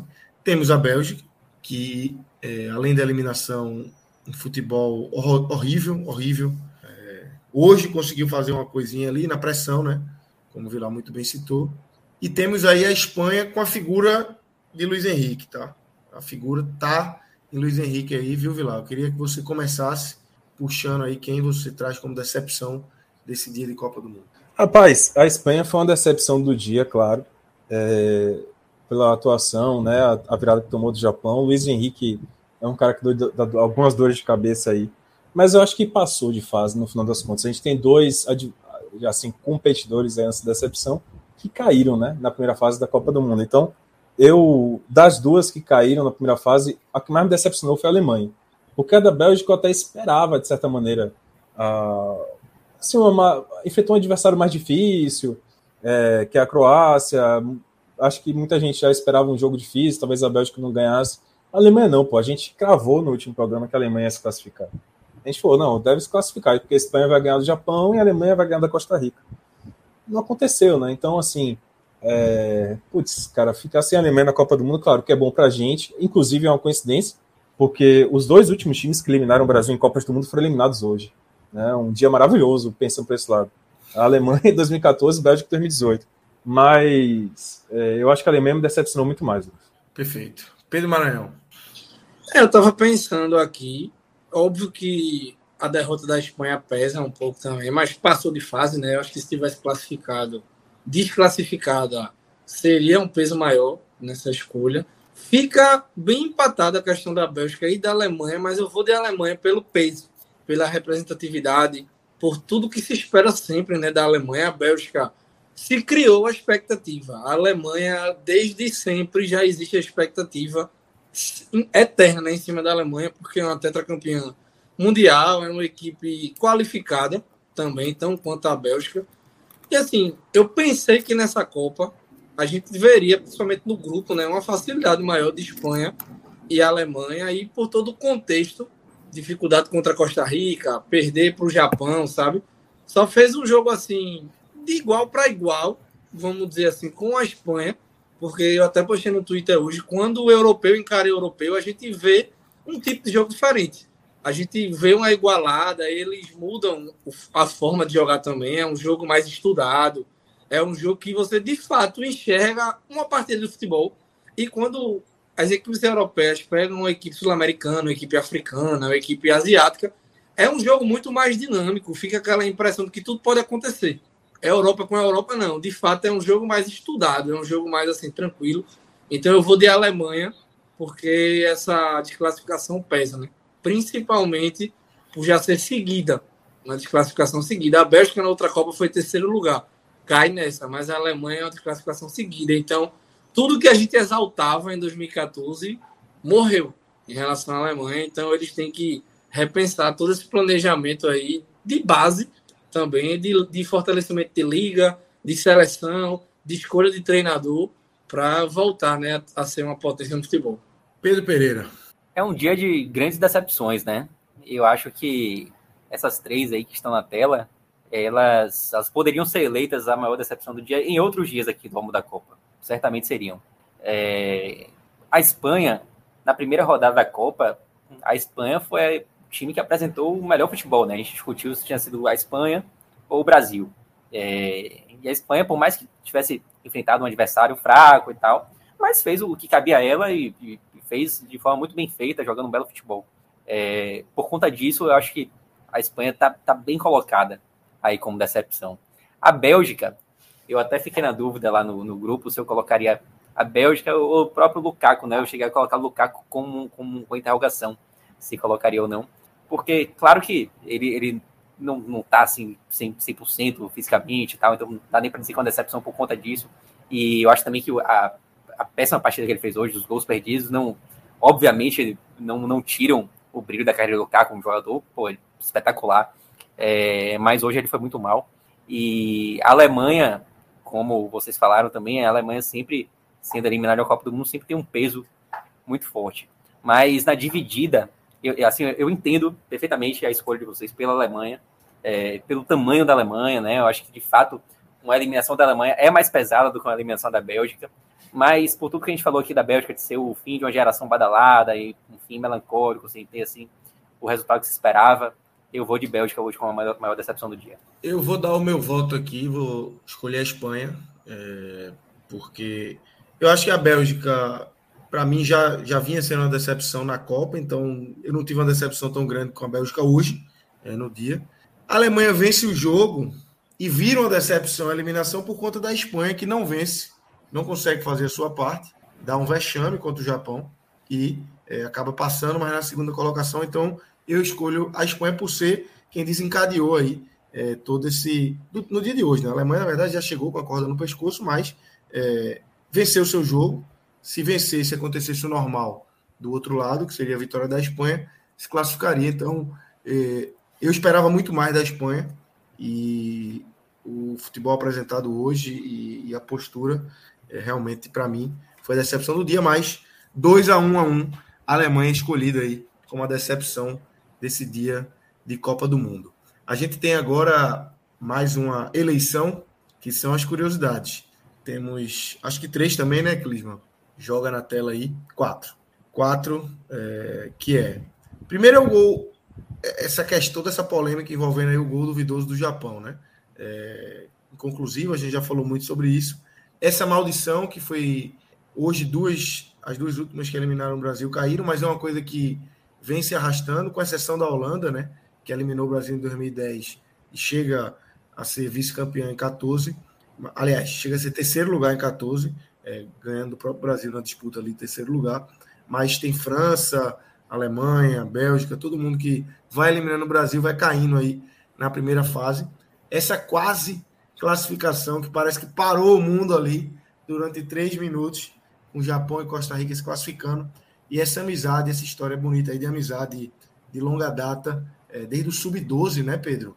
Do, do, dos japoneses estão juntos jogando. Desde o colégio, estudavam Isso. juntos e jogaram nas categorias de base né, do Japão. Mitoma e Tanaka, dois é, jogaram juntos aí no Kawasaki Frontale, desde o sub-12, da época de colégio também. E hoje Mitoma dá o passe para o gol de Tanaka para garantir essa vitória aí histórica do Japão. Pedro Pereira, dessa vez vou começar com você. Vamos lá. É, pô, de fato, aqueles, aqueles três minutos ali que pareceram eternidade foram, foram pesados. É, seria, uma, seria algo histórico, assim, você num grupo com Alemanha e Espanha, você ter Costa Rica e Japão como os classificados. Essa história do japonês eu confesso que eu não conhecia, fiquei sabendo aqui antes do programa, quando vocês colocaram no grupo. De fato, muito legal. Né? Pô, eu fico pensando, é, o pessoal do colégio ali enfrentando os dois deve ter sido. Deve ter, deve ter ganhado tudo no colégio aí, né? Dá trabalho, dá trabalho. É, o, o gol duvidoso do Japão é algo realmente incrível, assim. Essa, é, a foto dessa bola, assim, o, o, milímetro que tá ali em cima do, da linha é algo que dessa forma eu não me lembro de, de ter visto. E eu acho esse, esse lance da, da maldição também bem curioso, porque você pega aí desde 98, né? 98 o Brasil é eliminado pela França e aí em 2002 a França faz uma Copa do Mundo ridícula, eliminada na primeira fase, uma França ainda muito badalada e tal. Aí depois 2002, 2002 o Brasil ganha, não é eliminado. 2006 a França é. elimina. 2006 a França de novo, aí em 2010 a França cai de novo. É, 2010, 2010 aí tem um, tem um, tem um hiato, aí, né? A, a Holanda elimina e aí vai bem até. Vai bem na Copa do Brasil estreia goleando o time, o segundo time de Vilar, é, aquele 5 a 1 histórico na, na Fute Nova também. É, que foi o primeiro jogo que eu vi da Copa do Mundo, falei, falei há pouco, né, sobre a vinda para Parada Forte, o amistoso e tal, mas esse foi o primeiro jogo e eu sou, eu lamento até hoje de não ter visto, ter perdido aquele gol de Van Persie, que eu tava pegando cerveja no bar, tipo, a cerveja que eu mais me arrependo na vida, mas aconteceu. A cerveja desceu amarga. Pô, essa, essa, essa eu me arrependo, velho, essa eu me arrependo, porque, enfim, faz parte. Depois, continuando, aí, a Holanda, beleza, essa, essa exceção, né? Mas em 2014, o Brasil é eliminado pela Alemanha, no 7x1, é. e em 2018 a Alemanha cai. E agora a Bélgica. Agora também. Exatamente. E O agora a 7x1 foi Bélgica, tão né? poderoso que eliminou a Alemanha duas vezes na primeira fase. Pesou mais. Pesou mais. E agora a Bélgica. Exatamente. Então, tipo, tá, tá pesadinho, né? Eliminar o Brasil não tem sido boa coisa, não. Mas tem que escolher, né? Uma, uma- uma- a maior curiosidade, né? Pô, cara, eu acho que esse- esses minutos em que Costa Rica e, e Japão estiveram se classificando, pra mim, é algo que vai ficar marcado, assim, nessa Copa. Perfeito. Pedro Maranhão.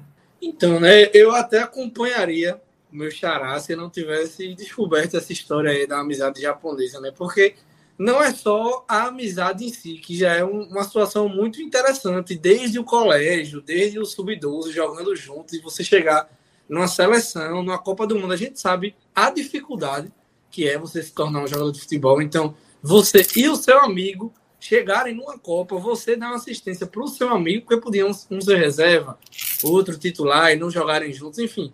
E ter toda essa história legal desde pequeno. No Brasil tem, né? É. Pedro, Pedro e Bruno Guimarães são amigos de, de, É, de infância aí, É. mas é, e, e até trazendo também a revolução do futebol japonês, porque assim, o futebol japonês, quando colocou na cabeça de que queria se tornar uma grande potência do futebol mundial, fez toda uma revolução no país, desde as escolas de meio que forçar, sabe, todo mundo a praticar os esportes de uma maneira geral, o futebol principalmente, o fortalecimento da liga. Então, assim, isso é uma prova de que o trabalho, no final das contas, todo o esforço japonês reflete numa classificação numa Copa do Mundo. Dois garotos que desde o colégio jogaram toda uma base junta, chegarem numa Copa do Mundo e serem responsáveis pela classificação do Japão, ajudarem, contribuírem nisso. Então, assim, para quem iniciou esse projeto lá atrás, deve olhar hoje, assim, bater no peito e falar: caramba, valeu a pena. Foi um esforço que, se o Japão continuar com essa reestruturação, com toda essa melhora na sua liga, conseguindo levar grandes jogadores e os atletas conseguirem desenvolver, como a gente já vê os jogadores japoneses pelo mundo do futebol, como Minamimo e como vários outros aí que chegam nas principais ligas, a gente pode estar vendo um Japão aí, daqui a uns 10, 15 anos, uma seleção bem mais forte do que já foi um dia. Já é um Japão hoje forte, que ganhou de Alemanha, que ganhou de Espanha, num grupo muito difícil, que passa de uma fase de Copa do Mundo e que tem uma história muito legal. Então eu vou ficar com essa amizade japonesa aí. Vou até trazer a curiosidade do Klinsmann, que é o Tsubasa e o Mizaki da vida real, né? Porque no Super Campeões tem uma amizade de colégio que chegam até a seleção japonesa também. E até o que o Vilar disse, é muito do o cara que tá apanhando, o cara que tá lá no Dragon Ball, no Cavaleiro do Zodíaco, no Naruto, seja lá onde for, que consegue recriar uma força, consegue buscar um- uma coisa diferente e se supera. E essa história é muito legal, porque quem acompanhou os Super Campeões, que é essa, toda essa resenha acompanhou isso no desenho e você chega na vida real hoje e acontece a mesma coisa. Então é muito interessante. Então, para mim, a título de curiosidade, eu vou nessa amizade aí. perfeito. Vitor Vilar. Aí. Rapaz, eu né? agradeci por ser o último, porque pra mim é uma eleição muito equilibrada aí, velho. É, Rapaz, foi um dia com muitas curiosidades muito boas, assim. Esse gol, esse lance maluco aí da, da, do lance da, da linha de fundo, pra mim isso vai ficar marcado. Espero que a FIFA, inclusive, como a gente já falou, use a tecnologia, né, para acabar com isso. Esses minutos aí que a Costa Rica e o Japão estavam classificados também foi uma loucura. Mas, bicho, essa história aí que Pedro Maranhão trouxe é muito boa, velho. Eu tava em dúvida. Mas depois que Klinsmann lembrou o caso de Tsubasa Mizaki, aí eu falei, pô, tem que ser velho. Decidido. Não dá não, velho. Quem assistiu Super Campeões e tal, é sensacional a coincidência, assim, a, e, a, e, a- e o resgate da história dos Super Campeões. Então achei, eu gostei, gostei. Até porque Super Campeões tem muito a ver com esse ressurgimento do Japão, né? Tem, tem algum stream super campeões, velho? Tô querendo botar meu filho pra, pra ver. Será Rapaz, que tem- algum? Não sei, é porque assim, tem duas versões de Super Campeões, né? Tem a, a- passava na manchete lá atrás e tem uma nova que fizeram depois da é o Super da Copa, 11, né? É, na Copa 2002, eles refizeram a versão de Super Campeões, fizeram uma nova versão, se não me engano, para a Copa de, do Mundo que ia ser no Japão. É, vou procurar, vou tentar achar para o E Lucas o essa. YouTubezinho deve ter também. Vou procurar. Vou botar Não, tem, assistir. com certeza, as versões. Eu já vi, acho que eu vi no YouTube quando eu assisti. Mas é, tem que ver você é novo, o né, primeiro, né? Você, o primeiro. Você é novinho, né? Então você não viu, né? Eu tenho 27, não. pô. Mas tem, mas tem, mas ó, tem que ser original, tem terceira, É, total. E Clima da gente já tem a terceira versão também. Mas o que vale é a primeira lá. Tem, tem duas coisas que me fizeram ter referência no futebol japonês. Uma foi Super Campeões, a outra foi um jogo maravilhoso chamado Win Eleven. Bom demais. Sim. Todo mundo começou a jogar futebol Win Eleven. Que não é Winning Eleven, é Win Eleven. E acabou, meu irmão. Se você falar de futebol, você tá errado. Bom de verdade. Quem não jogou não sabe o que, o que fez. Então, é, a gente agora vai mostrar agora, Pedro Maranhão, os, os só para pontuar, meu voto também é, é amizade tá? dos dois. Eu acho curioso para caralho isso. O fato de, de um ter dado assistência para o outro ainda ganha, ainda ganha ainda mais essa história. A gente vai mostrar agora é, o chaveamento, como é que tá, com mais esses dois jogos definidos, que é Espanha e Marrocos e. É, e. e tô perdido aqui. Japão e Croácia, que estão no caminho do Brasil. Mas eu vou fazer aquela pergunta lá que Pedro Mariano tinha lhe feito Vitor Vilar, para você começar a responder. O que é que você acha aí desse Espanha Marrocos? Se, se, se dá para colocar como, como vitória tranquila da Espanha ou não? É, não. Cara, assim, na verdade a Espanha ai, foi muito legal que ela tenha ganhado 7 a 0 e tal, mas criou uma falsa expectativa em cima da seleção terrível, inclusive entre os espanhóis e o público que, assim, é, sei lá, aquele público da Copa, né? É, porque tem muita gente que só acompanha futebol na Copa e tal, então assim, eu vi muita gente é, assim, fora do comentário de futebol, fora da gente que, que tipo, comenta futebol direto, digo do, do cara que do cara da, da mulher que só assiste futebol na Copa. Então, fala assim, pô, rapaz, aquela tua seleção ali tá jogando bem. É, e aqui é engraçado também, porque aqui Pedro Pereira tá aqui para me confirmar. Aqui na, no, na Bahia, você tem uma, uma, uma, uma comunidade que não é nem espanhola, é galega, enorme, enorme. Eu acho que é a maior. Tem até time. É, tem o Galícia que surgiu disso, né? Eu acho que é a maior comunidade estrangeira que tem aqui na, na Bahia é a galega, assim. É... E aí, bicho, eu tô em vários grupos, obviamente, de descendentes, assim, tal, e o pessoal que só acompanha futebol na Copa tá lá comentando, nossa, a seleção é demais e tal, não sei o quê. Gerou uma comoção, um negócio muito doido.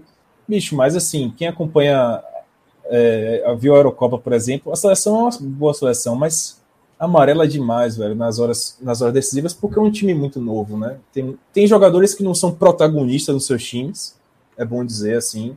É uma seleção com muitos reservas, jogadores que são coadjuvantes, tipo Asensio, é, Dani Olmo, sabe? Não são jogadores assim, né? Tipo, como era um Xavi Iniesta, por exemplo, na outra geração. O Sérgio Ramos, que era, para mim, o melhor zagueiro, um dos melhores zagueiros que eu vi. Paulo Torres é o que? É um jogador de um time médio da Espanha. É, o Laporte é reserva do Manchester City, sabe? Tipo assim, Rodri é reserva do Manchester City. Então, gerou uma expectativa muito grande.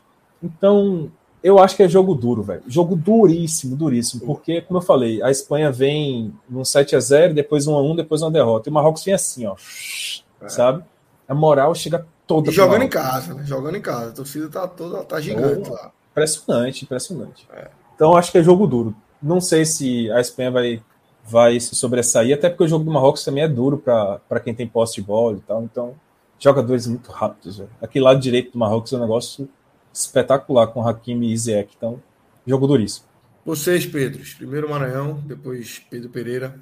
O que é que acham aí desse Espanha e Marrocos? Quem passa? É, acho que vai ser um duelo muito equilibrado, pelo que a gente viu, né? Eu acho que o que pesa contra a Espanha, de fato, é a, a jovialidade do elenco. Eu acho que isso pode pesar bastante. Foi aí que eu falei em relação a você trazer um Sérgio Ramos, o próprio Dejé, que é um cara muito experiente, já foi para outras Copas, é um dos principais goleiros no mundo hoje, se não o melhor, né? Em alguns recortes aí, junto com Courtois, junto com outros goleiros aí. Cada um teve seus momentos de glória durante a temporada. Mas isso pode pesar. O Marrocos vai pro tudo ou nada. Se consegue uma classificação, é um milagre. Se for desclassificado acabar eliminado, pelo menos passou de fase. Então isso torna o jogo mais leve para o Marrocos. Para a Espanha, não. O Marrocos passa na liderança, a Espanha vem de uma derrota para o Japão. como o Vitor falou, a mídia espanhola bate muito na seleção, porque existe uma, uma divisão enorme no país por conta da Catalunha e da Espanha e todos os processos políticos que envolvem. Então a turma usa muito do futebol para bater nessas horas, então acaba refletindo na seleção, no treinador, nos atletas.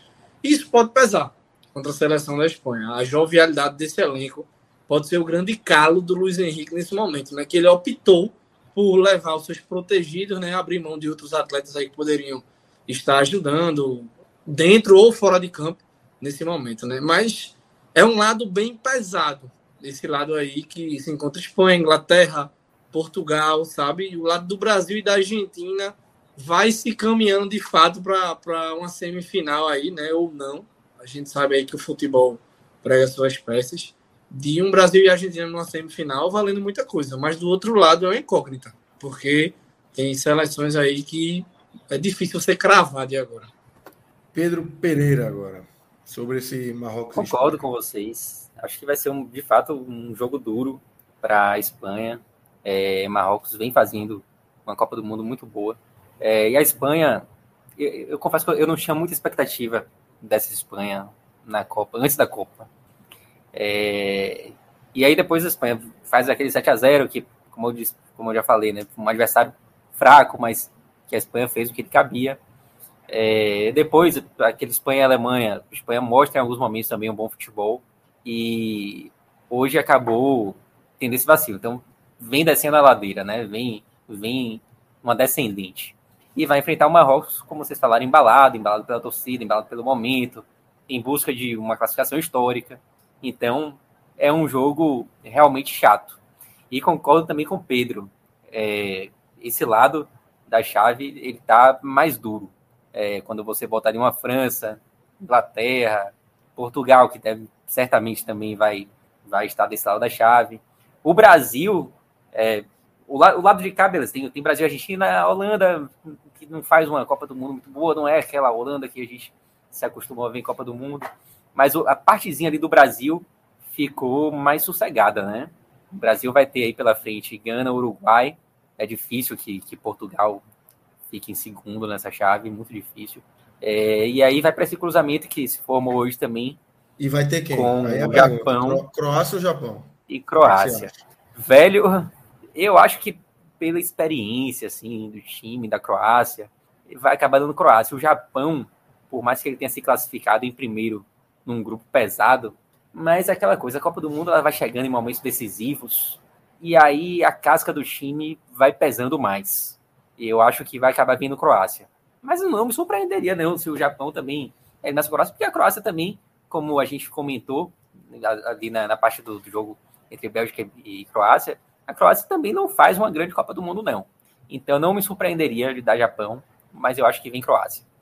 E por tudo isso, pelo momento da Croácia, pelo, pelos outros adversários que, que podem chegar ali, essa, esse, esse quadrado do Brasil, ele deixa uma, uma classificação para a semifinal bem encaminhada. E aí acredito que seja contra a Argentina também, é, num jogo que pô, vai ser assim espetacular de se assistir, né?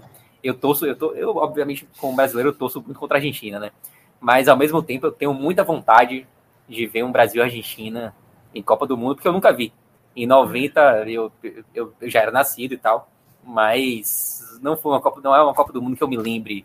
Eu me lembro da animação, assim, o chororô e tal, mas é uma vaga lembrança que eu tenho. Não foi uma Copa que eu acompanhei. Então eu tenho muita vontade de ver esse, esse clássico acontecendo em Copa do Mundo, embora às vezes eu me pergunto realmente se eu, se eu quero passar por isso, porque vai ser, vai ser pau viola. Assim, né? Teste para cardíaco, amiga. Teste para cardíaco. Vila. Ô, Lucas. Croácia, fala.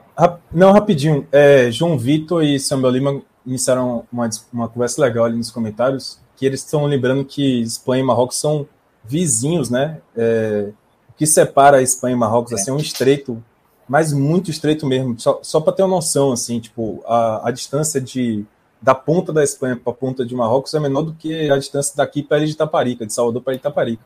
Dá para você ver da Espanha, Eu, dá para ver Marrocos. A turma vai nadando, né? E vai, tem gente que vai nadando, vai de barco, é muito perto. E tem um detalhe ainda maior, como sempre eu trago, além dessa coisa da. É, aqui, ó, o João Vitor falou que visitou os dois países, né? Muita gente faz isso, inclusive. E aí o Samuel Lima trouxe um detalhe massa, assim. além dessa proximidade, né, dessa vizinhança, é, como sempre eu trago aqui uma curiosidade de política internacional e de história, cara, é um, é um desses duelos aqui eu estava tendo uma olhada, é o que mais tem simbolismo histórico, assim, porque Marrocos foi um domínio espanhol durante muito tempo. E a independência de Marrocos é justamente a independência da Espanha. É, Marrocos se livrou, digamos assim, da, do domínio espanhol né, no século passado, tem tipo menos de 100 anos assim que houve esse, essa libertação do, do, Marrocos. Então tem uma treta grande entre os países, sabe? Não é uma coisa pequena, não, uma treta não grande. Não é tão simples, não é só Não é. Tanto é que tem os escravos aí que, que Samuel Lima falou, né, de Celta e Melilla, que são cidades espanholas dentro do território marroquino, que são, digamos assim, que ficaram lá, restaram desse domínio espanhol. Então, bicho, desses confrontos aqui eu tava vendo, como eu sempre trago essa curiosidade, é o único que tem, assim, conteúdo geopolítico interessante também. Verdade. verdade. É, eu, tenho, eu tenho vontade de conhecer. Eu, eu, não conheço, eu não, não conheço Marrocos, tenho muita vontade de conhecer. Também. E esses, esses esclaves, assim, tipo, eu sou muito curioso, né? Enclave e esclave me chamam muita atenção, assim, eu às vezes fico caçando. E são, de fato, cidades espanholas que ficam literalmente dentro do Marrocos, continente africano. É, assistir esse jogo é, ali na é região vai ser, vai ser, vai ser Tem um jogador marroquino que nasceu em Melilla.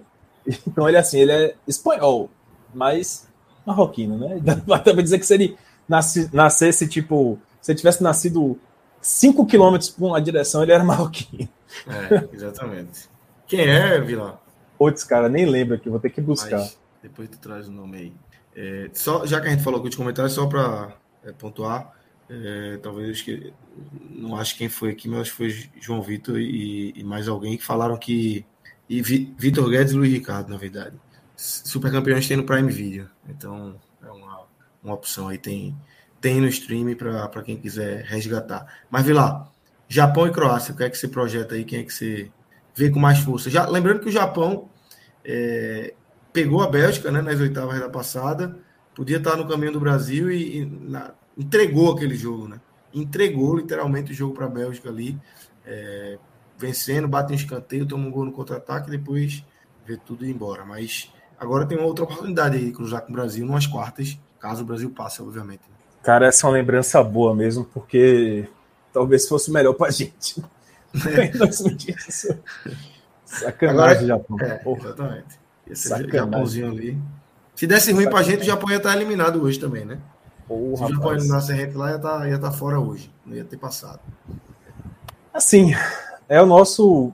É, é bom a gente prestar atenção nesse jogo, né? Vai ser um jogo que a gente vai assistir, porque se tudo der certo pra gente, se classificar em primeiro lugar e ganhar do Gana Uruguai, é, vai ser nosso adversário, enfim. Então vai ser um jogo importante pra gente assistir. Mas eu acho que é um jogo que, cara, assim, eu cansei, velho. Eu não vou mais falar nada do Japão essa Copa. Porque, em teoria, assim, se você for pegar o histórico do Japão, justamente nessas fases, né, de oitavas, na fase final, exemplo do que aconteceu em 2018, e pegar o histórico da Croácia, que é um time mais experimentado nessas fases avançadas, mostrou isso em 2018 também. Cara, a vida da Croácia em 2018 não foi fácil, né? Foi uma classificação uma atrás da outra muito difícil. Chegou à final com um caminho muito atribulado. Então, a Croácia é um time que é, geralmente costuma crescer nessas fases decisivas, né? Tem um futebol mais, mais duro ali, que consegue, é, é, é, digamos assim, amarrar mais o jogo, né? Com uma seleção mais experiente que é. Agora, pelo histórico do Japão nessa Copa, velho, eu não consigo cravar que a Croácia vai ganhar. Não consigo, de verdade.